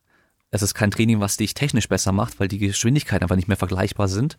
Und es ist aber trotzdem ein Training, was dich deutlich was deutlich mehr Erholung bedarf mhm. als halt dieses niedrigintensive. Ja, genau. Und deswegen hat er das komplett rausge rausgezogen. Ja, dann. genau. Jetzt musst du nur aufpassen, aus welcher Brille du das siehst. Ne? Aus der Sicht eines Schnelligkeitssportlers ähm, ja. kann ich die Argumente verstehen. Aus Sicht eines Ausdauersportlers ist natürlich dieser mittelintensive Bereich, der ist schon wichtig, weil das ist in etwa, äh, also nicht in Gänze, aber für viele Sportarten in etwa das Wettkampftempo, ne? Ja. Das muss man, muss man schon sehen. Das heißt, die Bewegungsabläufe entsprechen dem, was ich dann nachher im Wettkampf habe. Ähm, ich habe auch diese, diese kognitive Kalibrierung, ähm, die mhm. ich da brauche. Also Ne, kann ich meine Körner einteilen? Passt das? Ist das eine Geschwindigkeit? Kann ich die halten? Da, da spielen ja auch, auch, auch Denkprozesse und, und, und, und, und Kalibrierungsprozesse spielen da eine Rolle. Aus der Sicht sehe ich das absolut, aber ne, du hast mich gerade auf eine, einen anderen Gedanken gebracht, weil du sagtest, das Krafttraining, das ist natürlich, wenn du das durch, äh, durchführst und mal einfach mal Herzfrequenzen dir anschaust, da bist du wahrscheinlich also ich kann mir nicht vorstellen, dass du, ich habe es nie gemessen, wenn ich ehrlich bin, äh, könnte man tatsächlich mal machen. Äh, du wirst nicht in den Maximalpulsbereich kommen, das kann man nicht vorstellen, wenn du eine gewisse Einwirkzeit ähm, äh, der, äh, des Herzens brauchst. Also äh, bis du in dem Maximalpulsbereich bist, bist du schon wieder in einer Serienpause oder in einer Satzpause oder wie auch immer. Aber du wirst mit einem hohen Anteil in äh, unbewusst, äh, ungewollt in dem Zone-2-Bereich sein, äh, automatisch im Großteil deiner, deines Krafttrainings. Äh, und wenn man. Was wäre das ungefähr so für ein Pulsbereich, so ganz Ja, grob? ich, ich würde jetzt einfach schätzen, ohne dass ich es weiß, irgendwas zwischen 70 und 85 Prozent der HF-Max, äh, der maximalen Herzfrequenz. Da irgendwo wirst du wahrscheinlich landen. Vielleicht auch mal 90, äh, 90 Prozent, je nachdem, welche Form ja. des Krafttrainings du da machst. So, und wenn man die Perspektive einnimmt und man bleibt in dieser Drei-Zonen-Einteilung, da könnte man natürlich aus Brille eines, eines Fitness ähm, oder jemand, der seine Fitness verbessern möchte und sagt, okay, ich möchte jetzt noch komplementär zu meinem äh, äh Krafttraining noch ein Ausdauertraining absolvieren und ich einen Großteil meiner Trainingseinheiten ohnehin in Zone 2 trainiere, äh, könnte ich sogar beide Argumente verstehen, dass man sagt, okay, mit einer entsprechenden Pausenzeit gehe ich erst recht in einen sehr intensiven Ausdauertrainingsbereich. Ähm, aber wie du sagst, wenn du halt viele Krafttrainingseinheiten hast, ist es nur bedingt möglich oder ich muss halt eine Sportart mir suchen, wo ich halt diesen muskulären Impact nicht ganz so hoch habe. Mhm. Ähm, oder man geht genau ins, ins Konträre und das ist ja genau das Training, was ich brauche, damit ich viele Trainingseinheiten absolvieren kann. Das ist halt das Zone 1 Training. Ne? Das Zone 1 Training zielt primär darauf ab, dass ich, ähm, wenn ich das häufiger mache und viel mache, dass ich mich halt gerade in den Pausenzeiten jetzt bei so einer Kraftbelastung, ähm, so einer Satzpause halt schneller regeneriere, ATP schneller regeneriert wird, äh, resynthetisiert wird, ich mit den Kohlenhydraten schonender umgehe und und und das findet ja genau dann in dieser, in dieser Zeit statt. Deswegen, ähm, ja, ich kann beide Argumente verstehen, aber auch aus der Warte und aus der Argumentationslinie würde ich das, äh, das niedrig intensive Ausdauertraining da favorisieren und dann wahrscheinlich würde man eine Low-Impact-Sportart wählen, also irgendwas mit Rudern oder ähm, ich finde ja Fahrradfahren nach wie vor, auch wenn es manchmal so ein bisschen wie so ein Hamsterrad äh, einem da vorkommt, du hast halt den riesen Vorteil, du kannst super toll steuern ne, über die ganzen Gänge. Ähm, das, das kriegst du beim Laufen nicht ganz so gut hin, beispielsweise. Ja. Ja, das ist auch das, was ich eigentlich immer denke. Eben niedrigintensiv macht da für die meisten wahrscheinlich am meisten Sinn, die halt eh schon vier, fünf Mal die Woche vielleicht Krafttraining machen. Aber interessanterweise ist ja eigentlich in den letzten Jahren halt hochintensives Intervalltraining immer noch der letzte Schrei so gewesen. Das ging ja mit Tabata los. Ähm, klar, die Zahlen, die waren ja, war ja erstaunlich. Hier V2 Max, so viel Verbesserung durch vier Minuten Training, Belastung oder Training ähm, da irgendwie pro Einheit und das dann glaube ich, es waren noch nur zwei Einheiten die Woche oder drei und das für ein paar Wochen lang, ähm, dass man halt dann gedacht hat, okay, klar, man gibt halt kurz Vollgas, das macht den meisten wahrscheinlich auch mehr Spaß, und sie fühlen sich dann halt auch mehr so, okay, ich bin am Limit, das wollen ja auch viele Sportler oftmals auch haben. Also gerade die Leute, die dann mit einer Spielsportart aufgehört haben irgendwann und dann halt eben weiterhin noch irgendwie fit bleiben wollen, die, die suchen das ja, dieses, oh, im Handballtraining früher habe ich auch mal fast abgekotzt so. Und die wollen es ja dann auch wieder. Beim Krafttraining haben sie es vielleicht nicht und ähm, eine Stunde auf dem, auf dem Laufband gehen dann halt auch nicht. Aber wenn sie halt dann kurz Sprints machen und das halt intervallmäßig, dann, dann haben sie das wieder, das Gefühl. Ähm, aber ich glaube halt eben, dass es einfach für viele halt oftmals, je nachdem wie sie ihr Training planen, einfach zu viel Belastung nochmal extra sein könnte, die halt gar nicht sein müsste und ob die Effekte, die dann halt, die sie dann dadurch haben, dann so positiv sind, als wenn sie einfach nur entspannt vielleicht zwei, dreimal die Woche noch eine Stunde was machen würden, ist halt dann die Frage. Weil ähm, das ist ja doch das Coole, wenn man halt wirklich reines Ausdauertraining uns angucken, jetzt eben dann gerade mit den verschiedenen Zonen oder halt eben, sagen wir hier, niedrig, mittel und hochintensiv und so, dass wir relativ genau gucken können, was da physiologisch passiert. Und dann auch eben gucken können, okay, was haben wir im niedrig, niedrigintensiven Bereich für physiologische Anpassung, was haben wir im maximal hohen Bereich, kriege ich die im maximalen Bereich vielleicht durch mein Krafttraining auch schon hin?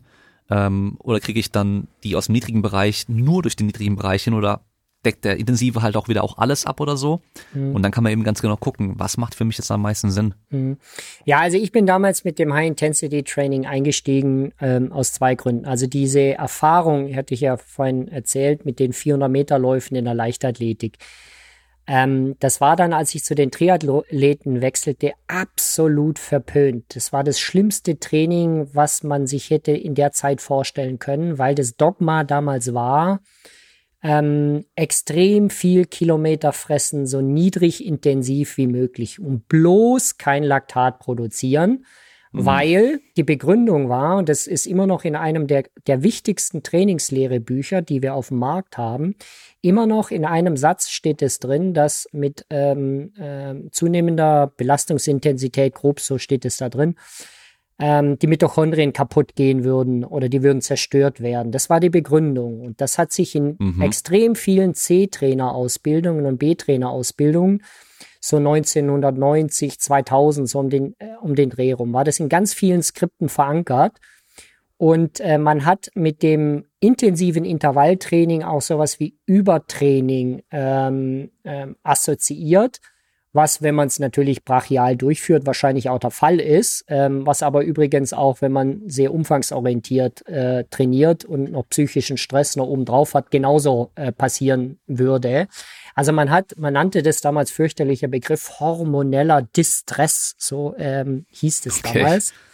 Und das war völlig verpönt. Also auch ich in den Trainerausbildungen, da hieß es bloß nicht intensiv trainieren, die Mitochondrien gehen kaputt. So, und dann kam Tabata.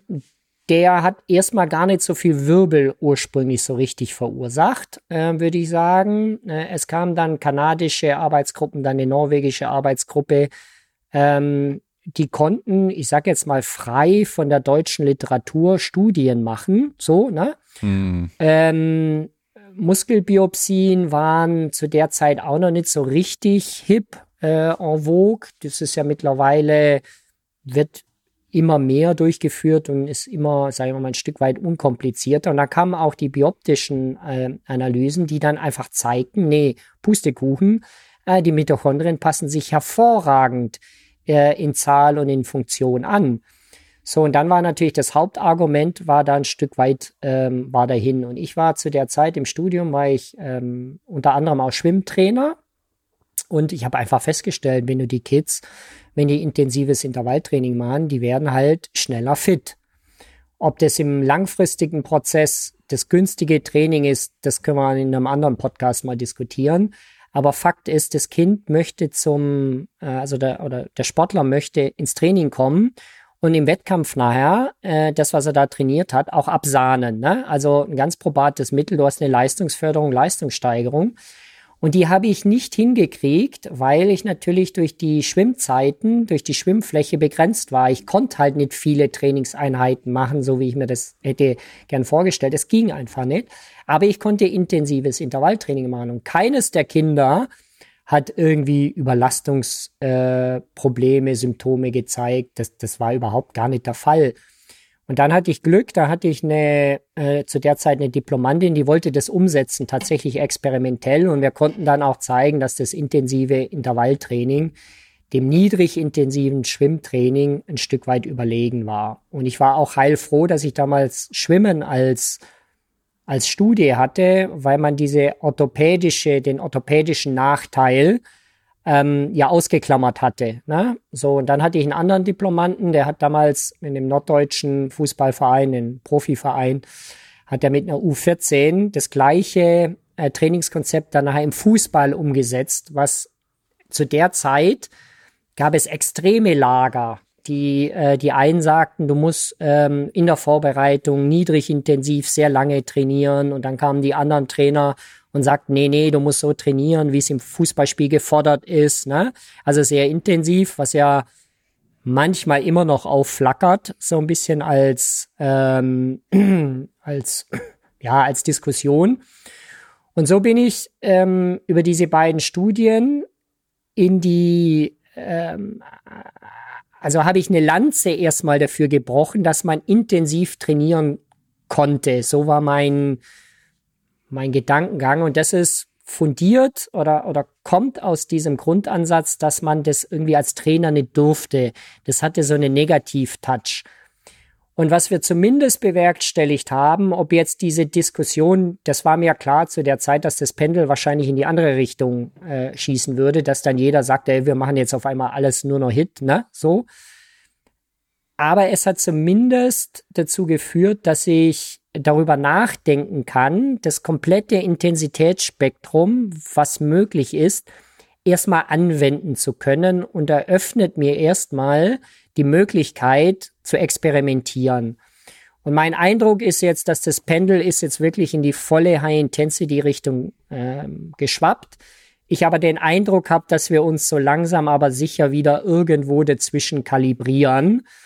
Ähm, und entscheidend ist, und da ist jetzt so ein bisschen das Problem behaftet, habe ich die Brille Fitness auf oder habe ich die Brille Skilangläufer, Biathlet, Ruderer, Läufer auf, da muss ich anders diskutieren und wir werfen dieses, dieses tolle Trainingsmedium High Intensity, scheren wir so ein bisschen über alle Sportarten hinweg.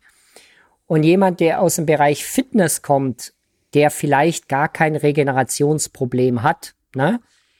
Da sage ich mal ganz hart formuliert, ob der jetzt eine Hit-Einheit mehr macht oder eine weniger, ist eigentlich letzten Endes wahrscheinlich egal.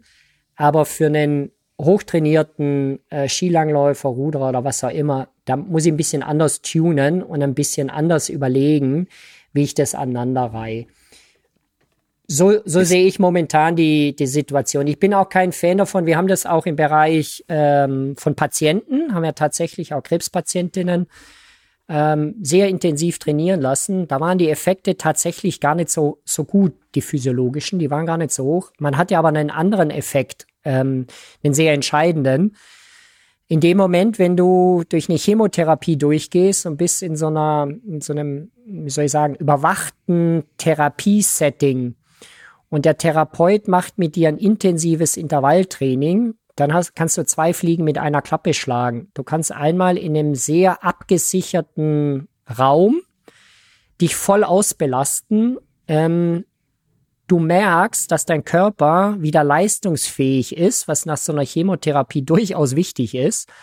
Du merkst, zumindest phasenweise kannst du so diese Fatigue, diese äh, krebsbedingte äh, Müdigkeit oder Chemotherapie äh, bedingte Müdigkeit so ein bisschen reduzieren jetzt nicht in Riesendimensionen, aber ein Stück weit reduzieren. Und, und jetzt kommt's, du gehst mit der Gewissheit aus der Therapie raus, dass es keine weitere körperliche Belastung im Alltag geben wird, was intensiver ist als dieses High-Intensity-Training. Das heißt, du hast so einen Sicher du, du baust so einen psychologischen Sicherheitsfaktor ein, der natürlich, das ist, das ist super für die Patientin.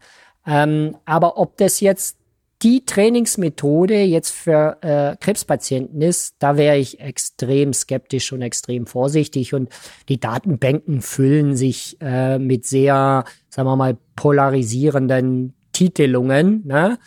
Und man muss schon auch noch mal so ein bisschen halt überlegen. Es gibt halt Menschen, die sind Heißdüsen, ne? Ja, dem würde ich vielleicht eher einen High-Intensity-Training vielleicht empfehlen. Und dann hast du so die gemütlichen, die Schnachnasen, ähm, die wollen dann eher so ein bisschen vielleicht niedrig intensiver sich belasten. Und da muss man, glaube ich, auch ein bisschen nach den Geschmäckern gehen. Und beide Trainingsformen, niedrig intensiv wie hochintensiv, die haben ihre Berechtigung. Nur man muss so ein bisschen wissen, für wen, wann, wieso ähm, das anzuwenden. Und ich kenne im Sport nichts, was ein nur bedeutet. Nur diese Form des Trainings bringt mich zum Erfolg. Das habe ich noch nie erlebt. Ähm, wahrscheinlich in eurer Szene genauso die, die Fragen mit Elektrostimulation, Bloodflow Restriction, was es da alles gibt. Ähm, da wird es ähnliche Diskussionen ähm, geben, vermute ich. Und so ähnlich ist es bei uns in der Ausdauerszene auch. Ja, du hast auf jeden Fall im Krafttraining ähm, gab es lange dieses High-Intensity-Training, wo man teilweise alle zehn Tage nur einen maximalen Satz gemacht hat mit maximaler Ausbelastung und so weiter. Und im Gegensatz dazu gab es dann so bulgarisch, bulgarisches Training wurde es dann genannt, wo du halt äh, sechs Trainingseinheiten am Tag machst und ähm, das halt jeden Tag machst. Also wirklich von so gut wie nie und maximal intensiv zu so gut wie mehrmals am Tag und teilweise sehr intensiv, teilweise wenig intensiv und dann aber auch alles dazwischen und so. Das, also gibt's und es gibt in allen Camps gibt's auch Leute, die richtig gut und richtig stark oder richtig erfolgreich geworden sind. Also von daher ähm, macht wahrscheinlich auch der Glaube daran sehr sehr viel aus. Ähm, zu dem dass der, der dieser typische Fitnesssportler jetzt, wenn der nochmal eine oder zwei äh, Hit-Einheiten mehr macht, dass es wahrscheinlich gar kein Problem ist. Das Ding ist wahrscheinlich auch, dass die ja in dem Bereich so wenig trainiert sind, oftmals, dass die ja gar nicht so viel Leistung oder so viel Aufwand bringen können, dass sie überhaupt dann mega krass sich erholen müssen, oder? Also ich weiß halt, ich habe ein Video gesehen von ähm, von dem US Cycling Team, ähm, als die einen äh, Wingate Test gemacht haben, ist er 30 Sekunden auf dem auf dem Rad maximale Ausbelastung und 30 Sekunden sind mega lang. Die Leute denken immer so, 30 Sekunden hört sich nicht lange an, aber mach das mal. Geh mal 30 Sekunden auf ein Rad und gib mal mit hohem Widerstand Vollgas. 30 Sekunden am Stück bis zum Ende. Man stirbt, also gefühlt, das ist brutal. Und ähm, selber mal ausprobiert und da geht halt so schnell die Leistung runter. Da, also die Wattzahl, die du treten kannst, geht halt so schnell runter und auch so niedrig am Schluss, dass du halt denkst, okay, da geht halt nichts mehr. Und ich habe das Video von dem gesehen. Erstmal mussten die halt, das war auf, auf einem Mudbike. Mhm. Das ist ja, so, ein, ja, genau. so ein Rad mit, mhm. ähm, mit Luftwiderstand auch, mhm. wie beim Rudergerät in der Regel auch, plus nochmal eine Magnetbremse dazu. Und die mussten zu zweit das Rad erstmal halten, damit er halt, weil er so krass reinstrampelt, dass er nicht über den Boden rumrutscht und rumwackelt. Und der hat 30 Sekunden so extrem Vollgas gegeben. Das kriegt man als Normalsterblicher gar nicht hin. Das ist so brutal, die Leistung, die der bringen konnte. Und wenn der natürlich jetzt irgendwie einen Tabata machen würde, der könnte sich wahrscheinlich komplett abschießen. Und das, das krieg, krieg ich wahrscheinlich halt gar nicht hin. Und, und deswegen wahrscheinlich halt auch, wenn du das einfach nur so hin und wieder mal machst, ist es wahrscheinlich gar nicht so gar nicht so schlimm, wenn du halt dich dann versuchst mal abzuschießen, so, weil du kriegst es eh nicht hin. Ja, genau. Also der, den Effekt hat man auch. Also man muss schon sagen, die, man muss schon fragen, ob ein geplantes High-Intensity-Training nachher, also oder Intervall-Training, äh, ob das dann nachher wirklich das Wörtchen hoch dann auch nachher rechtfertigt. ja. Das muss man schon ähm, ganz kritisch, also sehen wir ganz häufig zum Beispiel, wenn man Herzfrequenzen nimmt, dass man mm, das Hoch nicht erreicht hat. Also das sehen wir äh, sehr häufig. Aber du sprichst ein Training an, was auch momentan viel erforscht wird, so diese 5 mal 30 Sekunden All-Out-Training. Da mhm. hat man viel im Bereich Diabetes auch geforscht, weil ähm, die Begründung ist halt, dass ich mit sehr, sehr, sehr wenig Trainingsaufwand, mit vielleicht auch geringer psychologischer Hürde, also ich kein Dauertraining machen muss, sondern einfach nur 30, 5 mal 30 Sekunden mich auspowern muss, sehr weit komme. Ähm, und jetzt ist es so, die Daten zeigen durchaus, dass man dieses Training ein Stück weit schon ernst nehmen muss. Meine Erfahrung ist aber, wenn ich das äh, gerade auch mit Studierenden mache, wir haben auch eine Zeit lang diese Wingate-Tests, also ähm, 5 mal 30 Sekunden. Äh, also von zehn Probanden kannst du davon ausgehen, hängen nachher fünf über Mülleimer, weil sie sich übergeben müssen. Äh, fast alle ähm, Klagen von Schwindel, von Unwohlsein. Ähm, ja, also ich, ich habe einfach, weil die Probandenanzahl so schnell dezimiert wird durch solche Trainingsformen, ich habe diese Form des Trainings ad acta gelegt ähm, weil letzten Endes, wenn sich das Training nicht gut anfühlt, äh, ich mich nicht wohlfühle, ähm, dann machst du das auch nicht überdauernd. Das macht gar keinen Sinn ähm, an der Stelle. Man muss aber schon sagen, die Datenlage ist schon so, dass dieses 5 mal 30 Sekunden nicht so schlecht ist. Aber nochmal, ob das jetzt besser ist, äh, letzten Endes als im Vergleich zu 45 Minuten niedrig intensivem Ausdauertraining, diese Vergleiche, die gibt's einfach nicht, weil wir halt nicht A gegen B vergleichen dürfen in der Wissenschaft, sondern halt A mit A vergleichen. Und ähm, ja, ähm, aber du hast völlig recht. Also das, was manchmal hochintensiv aussieht, ist manchmal auch nicht der Fall. Und umgekehrt kann man sich aber auch täuschen. Wenn du manchmal denkst, ach ja, der läuft da jetzt so locker flockig, dann kann der auch schon mal in dem höheren Intensitätsbereich ähm, dann äh, dann nachher sein. Und auch da gilt, je mehr Informationsquellen ich habe, umso besser. Also wenn ich Herzfrequenz messen kann, wenn ich vielleicht noch Laktat messen kann und so weiter, hm, dann kriege ich ja mehr Informationen und kann dann dementsprechend, krieg mehr Klarheit, ähm, was ich dann nachher auch empfehlen kann. Ja.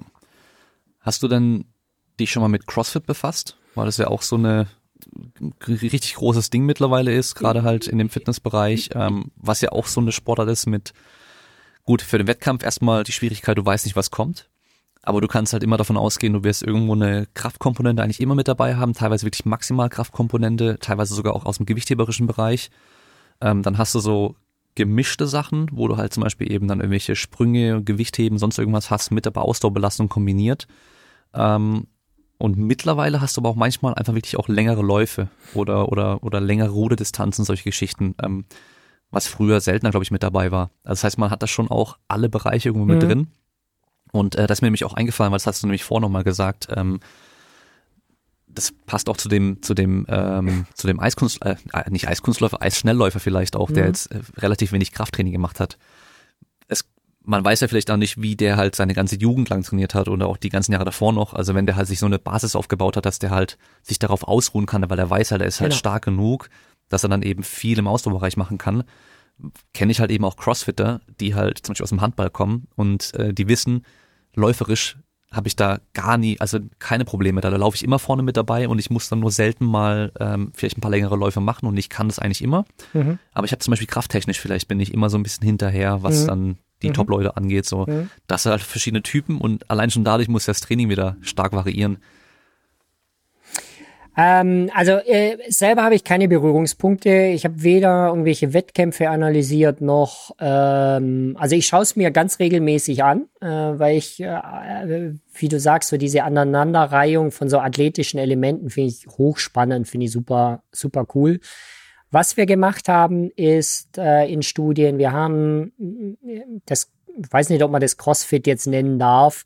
Ich würde es vielleicht Zirkeltraining nennen. Also wir haben eher ich ähm, mittlerweile nenne ich es auch Functional Fitness. Oftmals. Ja, ich habe es tatsächlich Functional Hit genannt, weil mir mhm. ehrlicherweise da nichts Besseres eingefallen ist, wenn ich jetzt mal ganz ehrlich bin. Äh, und es auch diese klassischen, nicht jetzt irgendwie apparativen Krafttrainingsübungen sind, sondern ähm, also Burpees, ähm, was haben wir da noch gemacht? Ähm, ich glaub, Seilhangeln, ähm, äh, Skippings, ähm, Liegestütz und das haben wir kombiniert mit einem klassisch niedrig intensiven Ausdauertraining. Mhm. Und da kommt bei diesen, ich sag jetzt mal Mikroeinheiten, also wenn ich ähm, so 30 Sekunden Skippings mache, dann 30 Sekunden das, dann eine Minute das, äh, und ich vergleiche Kraftausdauerwerte und ähm, Ausdauerwerte miteinander, dann gewinnt immer gewinnen immer die Kraftausdauerwerte. Also die, also wenn man jetzt untrainierte Personen nimmt, äh, eine Gruppe damals in einer Studie haben wir übergewichtige Frauen äh, so trainiert, die haben teilweise 300, 400 Prozent Zunahmen in diesen funktionellen Krafttests. Ne? Die können dann halt mhm. mehr Skippings machen, die können mehr Liegestütz machen. Und der Effekt von diesen eher Kraftausdauerorientierten Übungen auf die Ausdauer ist eher mau. Also okay. das fühlt sich zwar intensiv an, das fühlt sich wie eine Ausdauertrainingseinheit an, aber ob ich deswegen jetzt die fünf Kilometer schneller laufe äh, hinten raus, ist ähm, das ist nicht das optimale Training dafür. Aus der Brille einer untrainierten, eher übergewichtigen Frau. Ne? Ähm, da müsste man dann halt noch ein zusätzlich anderes Training dann machen. Aber gerade bei diesen so diesen funktionellen Kraftsachen gewinnt immer die Kraft und nicht die Ausdauer. Das ist meine ja. Erfahrung. Mhm. Ja, Man also, meint zwar als Trainer auch, ne, äh, der kommt jetzt wieder so mein, mein Zirkeltraining-Herz von damals. Das fühlte sich ätzend an. Äh, Ausdauer hatte ich nie Schwierigkeiten und ich war fertig äh, danach. Ich war wirklich K.O. Mhm. Ähm, und so ähnlich fühlen sich die Frauen dann auch an äh, oder äh, melden das zurück. Ähm, aber der Effekt ist eher dann nachher auf der Kraftseite und nicht auf der Ausdauerseite. Aber das darf man nicht verkennen, gerade wenn man es eher mit äh, Anfängern macht. Äh, die Frauen berichten aber reihenweise über mehr Muskelschmerz. Äh, und ob das dann für einen Anfänger dann das überdauernde, äh, geschickte Training ist, ähm, mhm. das wage ich mal zu bezweifeln, weil wir, es gab ja mal so eine Ära, da hat man über Apps, konnte man da so, äh, so tolles Training machen, ne? irgendwie 100 Liegestütze in einer halben Stunde oder so. Ja, so dieses Freeletics und ja, sowas in genau. Ähm, mhm. Also das, äh, meine Erfahrung, ähm, die Gefahr, dass man dann vielleicht einen Kunden oder so verliert, weil dem dann halt der Ellbogen wehtut oder die Schulter oder oder oder, ähm, wenn man es halt vielleicht technisch aufgrund von dem Zeitdruck halt nicht ganz so sauber hinkriegt. Das, ja. ähm, äh, also da bin ich ein bisschen, äh, wäre ich jetzt eher vorsichtig, so.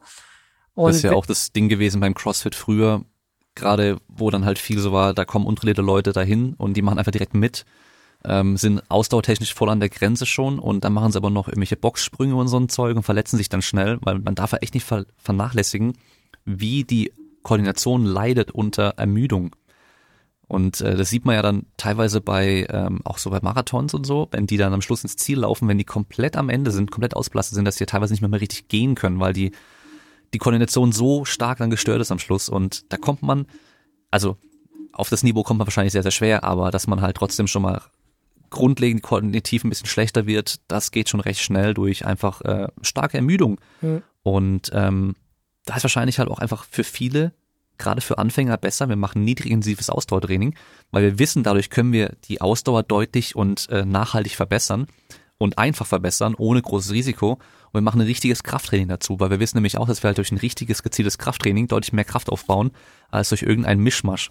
Ja, genau. Und das ist ja bei diesen Apps oftmals das Problem, da ist halt kein zielgerichtetes Training dabei, sondern das ist einfach äh, zufälliges Training, irgendwelche Übungen zusammengewürfelt, die dann, die sind dann pro Einheit natürlich anstrengend, aber baut das aufeinander auf langfristig. Das natürlich nicht und das ist halt das große Problem. Ja, und als Trainer möchtest du ja, eigentlich dein Trainerjob ist ja eine Wenn-Dann-Situation kreieren. Wenn ich das mache, ähm, dann sehe ich, wie mein, äh, wie mein Sportler, wie mein Kunde, Patient, was auch immer, wie der sich dann entwickelt, ne? basierend auf diesen Trainingsreiz.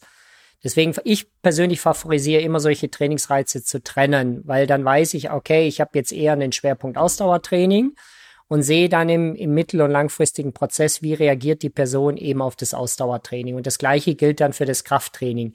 In dem Moment, wenn ich es vermische, weiß ich gar nicht, wo der Effekt dann nachher herkommt. Und gerade bei solchen funktionellen Sachen, die sind sehr, sehr schwierig, binnen zu differenzieren. Also das ist sehr, sehr schwierig, jemandem irgendwie auf einer individuelleren Ebene eine Trainingsempfehlung oder einen Trainingsreiz dann nachher zu geben. Und in dem Moment, wenn ich in die Pole gehe, reines Krafttraining oder reines Ausdauertraining, habe ich ähm, kann ich besser so Wenn-Dann-Situationen, ne, so Dosis-Wirkungsbeziehungen kann ich dann nachher ähm, irgendwie besser abschätzen. Aber es gibt sicherlich Sportarten, wenn ich halt ein Crossfitter bin, äh, da gilt das Gleiche wie bei einem Läufer, der halt vielleicht auch schon mal Zone 2 trainieren muss, ne? Dann muss ich auch diese Form des Trainings dann auch vermischen, so. Äh, also dann ziehe ich die Brille CrossFit auf. Aber was halt nicht passieren darf, ist, ich darf nicht als Amateur oder als Anfänger vielleicht die CrossFit-Brille äh, aufziehen. Da muss ich halt die Brille Anfänger erstmal aufhaben und mir überlegen, okay, wie komme ich jetzt in meinem Trainingsprozess dann nachher weiter. Oder noch besser als Athletiktrainer von einer Handballmannschaft, von einer Fußballmannschaft die CrossFit-Brille aufziehen und mit denen halt nur CrossFit-Training ja, machen. Ja, richtig. Genau. Weil du bringst die ins Schwitzen und du bringst die außer Atem, aber machst du sie zu besseren Athleten dadurch für ihre Sportart? Das ist halt das große, die große Frage und also mein, wahrscheinlich eher nicht. Äh, ja, genau. Also mein Bauchgefühl, obwohl ich da nie eine Studie gemacht, ich die Datenlage nicht kenne, aber von den Personen, mit denen ich diese Studien durchgeführt habe, würde ich diese Trennung der ähm, der Qualitäten, also Kraft- und Ausdauertraining, ja. würde ich aktuell favorisieren. Einfach, weil du als Trainer möchtest du Dosis-Wirkungsbeziehungen für deine Person verstehen, kennenlernen weil es könnte ja sein, dass rauskommt, das finden wir auch, dass es Personen durch ein Ausdauertraining sich sehr, sehr, sehr, sehr schlecht anpassen. So. Mhm. Ähm, wenn ich das weiß, wenn ich das gemessen habe, wenn ich zu dieser Erkenntnis komme, muss ich ja von da aus dann weitere Entscheidungen, äh, äh, Entscheidungen fällen Und in dem Moment, wenn ich das vermische, ne, so wie wenn du, wenn ein Arzt dir fünf Pillen gibt, eine wird schon irgendwie wirken. So, ne? genau. Und dann gibt's Nebenwirkungen. Ähm, und dann kannst du aber gar nicht sagen, woher kommt denn jetzt eigentlich diese Nebenwirkung, weil du halt die Dosen nicht separat einfach eingenommen hast. So ähnlich ist es ja dann im Trainingsprozess dann nachher auch. Ja, genau. Ähm, kannst du dann irgendwie ein Buch empfehlen, äh, speziell für Ausdauertraining? Ähm, für interessierte Leute, würde ich mal sagen. Also Leute, die selber irgendwie trainieren wollen oder irgendwelche Quellen, weil ähm, da habe ich nämlich auch nie irgendwie was, was ich so direkt empfehlen kann, wenn ich gefragt werde, gibt es ein Buch für Ausdauertraining? Mhm. Keine Ahnung. Ich kann es halt auch schlecht bewerten. Hm, also, weil ähm, ich, ich tendiere mittlerweile dazu, also ähm, keine allgemeinen Bücher mehr zu nehmen. Also so, wie verbessere ich mein Ausdauertraining? Das würde ich nicht mehr machen, weil wir innerhalb der Sportarten so viel Wissen uns angeeignet haben. Das gab es halt in den 80er, 90er Jahren, ähm, gab es mhm. das halt nicht. Also wir sind in den Sportarten viel, viel, viel differenzierter geworden. Also die erste Empfehlung, die ich geben würde, ist, ich würde ein sportartspezifisches Buch nehmen. Ne? Also wenn ich halt laufen möchte, nehme ich ein Laufbuch. Da würde ich aktuell immer noch ähm, ich hoffe, dass es mal eine Neuauflage gibt. Das Lore of Running von Timothy Noakes äh, würde ich empfehlen. Ist ein dicker Schmöker, ist ein bisschen harter Tobak manchmal. Aber das ist schon immer noch, würde ich sagen, eines der, der Bibeln, äh, zumindest was das Lauftraining anbelangt. Ähm, wenn's, ich, ich weiß gar nicht, ich habe schon ewig nicht mehr reingeschaut, wenn es da eine Neuauflage gäbe, wäre das klasse. Ähm, das äh, Im Bereich Triathlon habe ich den Eindruck, tut sich extrem viel. Ähm, da muss man dann immer so ein bisschen vielleicht auch im Impressum oder in der Zusammenfassung lesen, wer der Autor ist, wo der herkommt. Also hat der ein bisschen einen wissenschaftlicheren Background oder hat der einen, einen Background aus der Trainingserfahrung heraus. Da muss man dann halt so ein bisschen überlegen, was interessiert einen, aber vielleicht ähm, ist da die Empfehlung, ja, dann hole ich ein Buch von jemandem, der wirklich aus der Trainingspraxis kommt und eher ein wissenschaftliches Buch. Und wahrscheinlich wie immer, irgendwo da dazwischen wird die, wird die Wahrheit dann nachher, ähm, Wahrheit dann nachher liegen. Äh, ich überlege jetzt gerade, ob mir eins, ähm, äh, es gibt eins, da fällt mir aber der Autor momentan nicht ein. Äh, Scientific Basis, ähm, oh, muss ich momentan passen. Äh, dadurch, dass ich eigentlich relativ viel so mein Wissen so über Twitter konsumiere, ne? also ich mir mhm. Aussagen mhm. von irgendwelchen Kollegen schaue ich mir dann an und dann gucke ich nach, äh, gucke in die Primärliteratur dann nachher rein, bin ich eigentlich aus dieser Buchszene so ein bisschen ehrlicherweise, äh, ehrlicherweise raus. Ich gucke mir dann eher so Blogbeiträge immer mal wieder an, hm, favorisiere aber aktuell tatsächlich ähm, also ich könnte keinen Favoriten nennen, weil die kommen irgendwie alle immer mal wieder ähm, so auf den Tisch. Fakt ist, aber das wie immer, wenn man ähm, so über so soziale Medien, äh, sagen wir mal, sich beeinflussen lässt, immer gucken, welche Quelle wird angegeben, wo kommt der Informationsgehalt her, ähm, geht man auch kritisch mit der Aussage um und in dem Moment, wenn die Aussage verkäuferisch wird, ähm, ist es immer gefährlich. Ähm, dann ist da nur eine, ein Quäntchen Wahrheit dabei. Ja, das ist ja, das ist ja meistens und leider ist es aber online halt oftmals so, es muss halt so schnell gehen. Es muss halt zum Verkaufen muss es halt irgendwo so sein.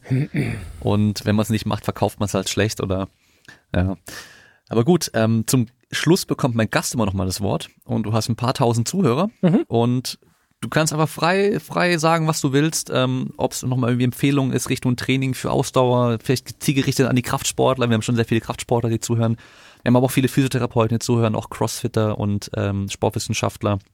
Also hm? einfach wie du magst. Na, vielleicht gebe ich, äh, vielleicht gebe ich so ein bisschen ähm, eine Forschungsrichtung meinerseits, die vielleicht ganz interessant sein könnte. Und zwar, ich favorisiere so ein bisschen äh, Training nicht mehr nur diese eine Stunde Trainingseinheit mir anzuschauen, ähm, weil wir die Effekte gar nicht mehr so toll rausfiltern können. Ne? Ob ich jetzt vier Minuten Intervalle mache oder drei Minuten oder zwei Minuten, ähm, weil wenn ich das mal, wenn ich eine andere Brille aufziehe und sage, okay, eine Stunde Training, dann habe ich immer noch 23 Stunden am Tag, in denen ich mich dämlich verhalten kann. Also ich kann mich schlecht ernähren, ich kann ähm, mich gewissen anderen Stressoren auseinandersetzen, ich kann vielleicht schlechte, ich kann mich blöd verhalten, weil ich vielleicht eher sesshaft bin.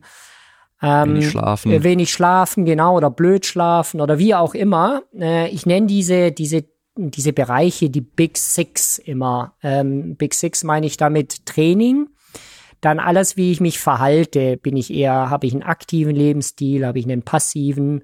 Zum Verhalten gehört natürlich auch die Ernährung. Ähm, die muss man jetzt nicht auf die Spitze treiben. Wenn man das in den normalen Bandbreiten mit den üblichen Empfehlungen belässt, kommt man auch im Ausdauerbereich sehr, sehr weit. Ähm, dann habe ich alles, was so mit Mindset zu tun hat. Ähm, mit Mindset meine ich, mit welchen Personen umgebe ich mich, ähm, wie verhalte ich mich, welche, welche Tricks wende ich an, dass ich halt dann tatsächlich auch wirklich trainieren kann. Ähm, ein weiterer wichtiger Bereich ist alles, was so mit Environment, mit Atmosphäre zu tun hat, vor allem im Ausdauerbereich. Also ähm, äh, in welcher Trainingsgruppe bin ich? Habe ich vielleicht toxische Beziehungen? Ähm, unter Atmosphäre verstehe ich aber auch, trainiere ich in der Sonne, trainiere ich in der Höhe, trainiere ich in der Hitze, in der Kälte, sowas auch da damit. Auch Musik dabei hören? Auch Musik natürlich, weil es eine gewisse Grundeinstellung und Freude und so weiter ja auch mitgibt. Ähm, und der letzte Bereich ist alles, was so mit Tech zu tun hat. Also wie kann ich das Ganze so ein Stück weit überwachen? Äh, oder auch, ähm, ja, auch welche Technologien nutze ich im Training auch zusätzlich noch an? Da äh, gibt's ja immer wieder tolle neue, äh, neue Erfindungen. Und diese Big Six, wenn ich die zusammennehme und äh, wenn ich das aus der Perspektive mir Informationen sammel und dann Entscheidungen treffe, wie kann ich diese sechs Faktoren, wie kann ich die beeinflussen? Und ich das tagtäglich mache, dann wird der Fokus weggehen von so einem sehr von so einer sehr überhitzten Diskussion, welche Trainingsform ist jetzt besser, welche ist nicht besser, weil also wenn wir bei dem Bild bleiben, eine Stunde Training, 23 Stunden Nicht-Training, dann habe ich extrem viele Hebel, die ich in 23 Stunden ansetzen kann, ähm, obwohl ich vielleicht das beste Training absolviert habe oder vielleicht habe ich halt nur ein halbherziges Training absolviert. Und wenn wir uns ein bisschen alle gemeinsam, ob Krafttraining oder Ausdauer, ein bisschen mehr committen würden, diese Lifestyle-Faktoren mehr in den Vordergrund zu setzen, dann würde sich diese Trainingsdiskussion, die wir manchmal haben, äh, deutlich entspannen. Ähm, weil letzten Endes, was passiert dann, wenn ich tagtäglich entscheide, mache ich heute ein Training, mache ich keins, äh, wie ernähre ich mich, mit wem setze ich mich auseinander heute, ähm, ach nee, heute gehe ich doch nicht dahin, weil das ist mir doch zu stressig. Ne? Solche tagtäglichen Entscheidungen, die führen dann letzten Endes zu einer gewissen Signatur, zu so einer, zu so einer Unterschrift wie ich quasi mein, mein ja, Trainingsleben oder mein Trainingsalltag nachher gestalte. Und diese Signatur, die ist so personalisiert, wenn ich den Gedankengang zulasse, ist es im Leben nie möglich, ein Training zu kopieren, weil die anderen Faktoren, die so eine große Rolle spielen, ähm, die haben auch einen riesen Einfluss darauf, dass wir vielleicht diese, dieses Eminenztraining, was wir manchmal haben, ne, wir haben einen super Athleten, der hat ein tolles Training oder einen tollen Influencer, der sagt, das ist genau das Ding. Das mag vielleicht auf die Stunde Training zutreffen, aber sicher nicht um auf die Lebensumstände der jeweiligen Person, weil die sind so hoch individuell.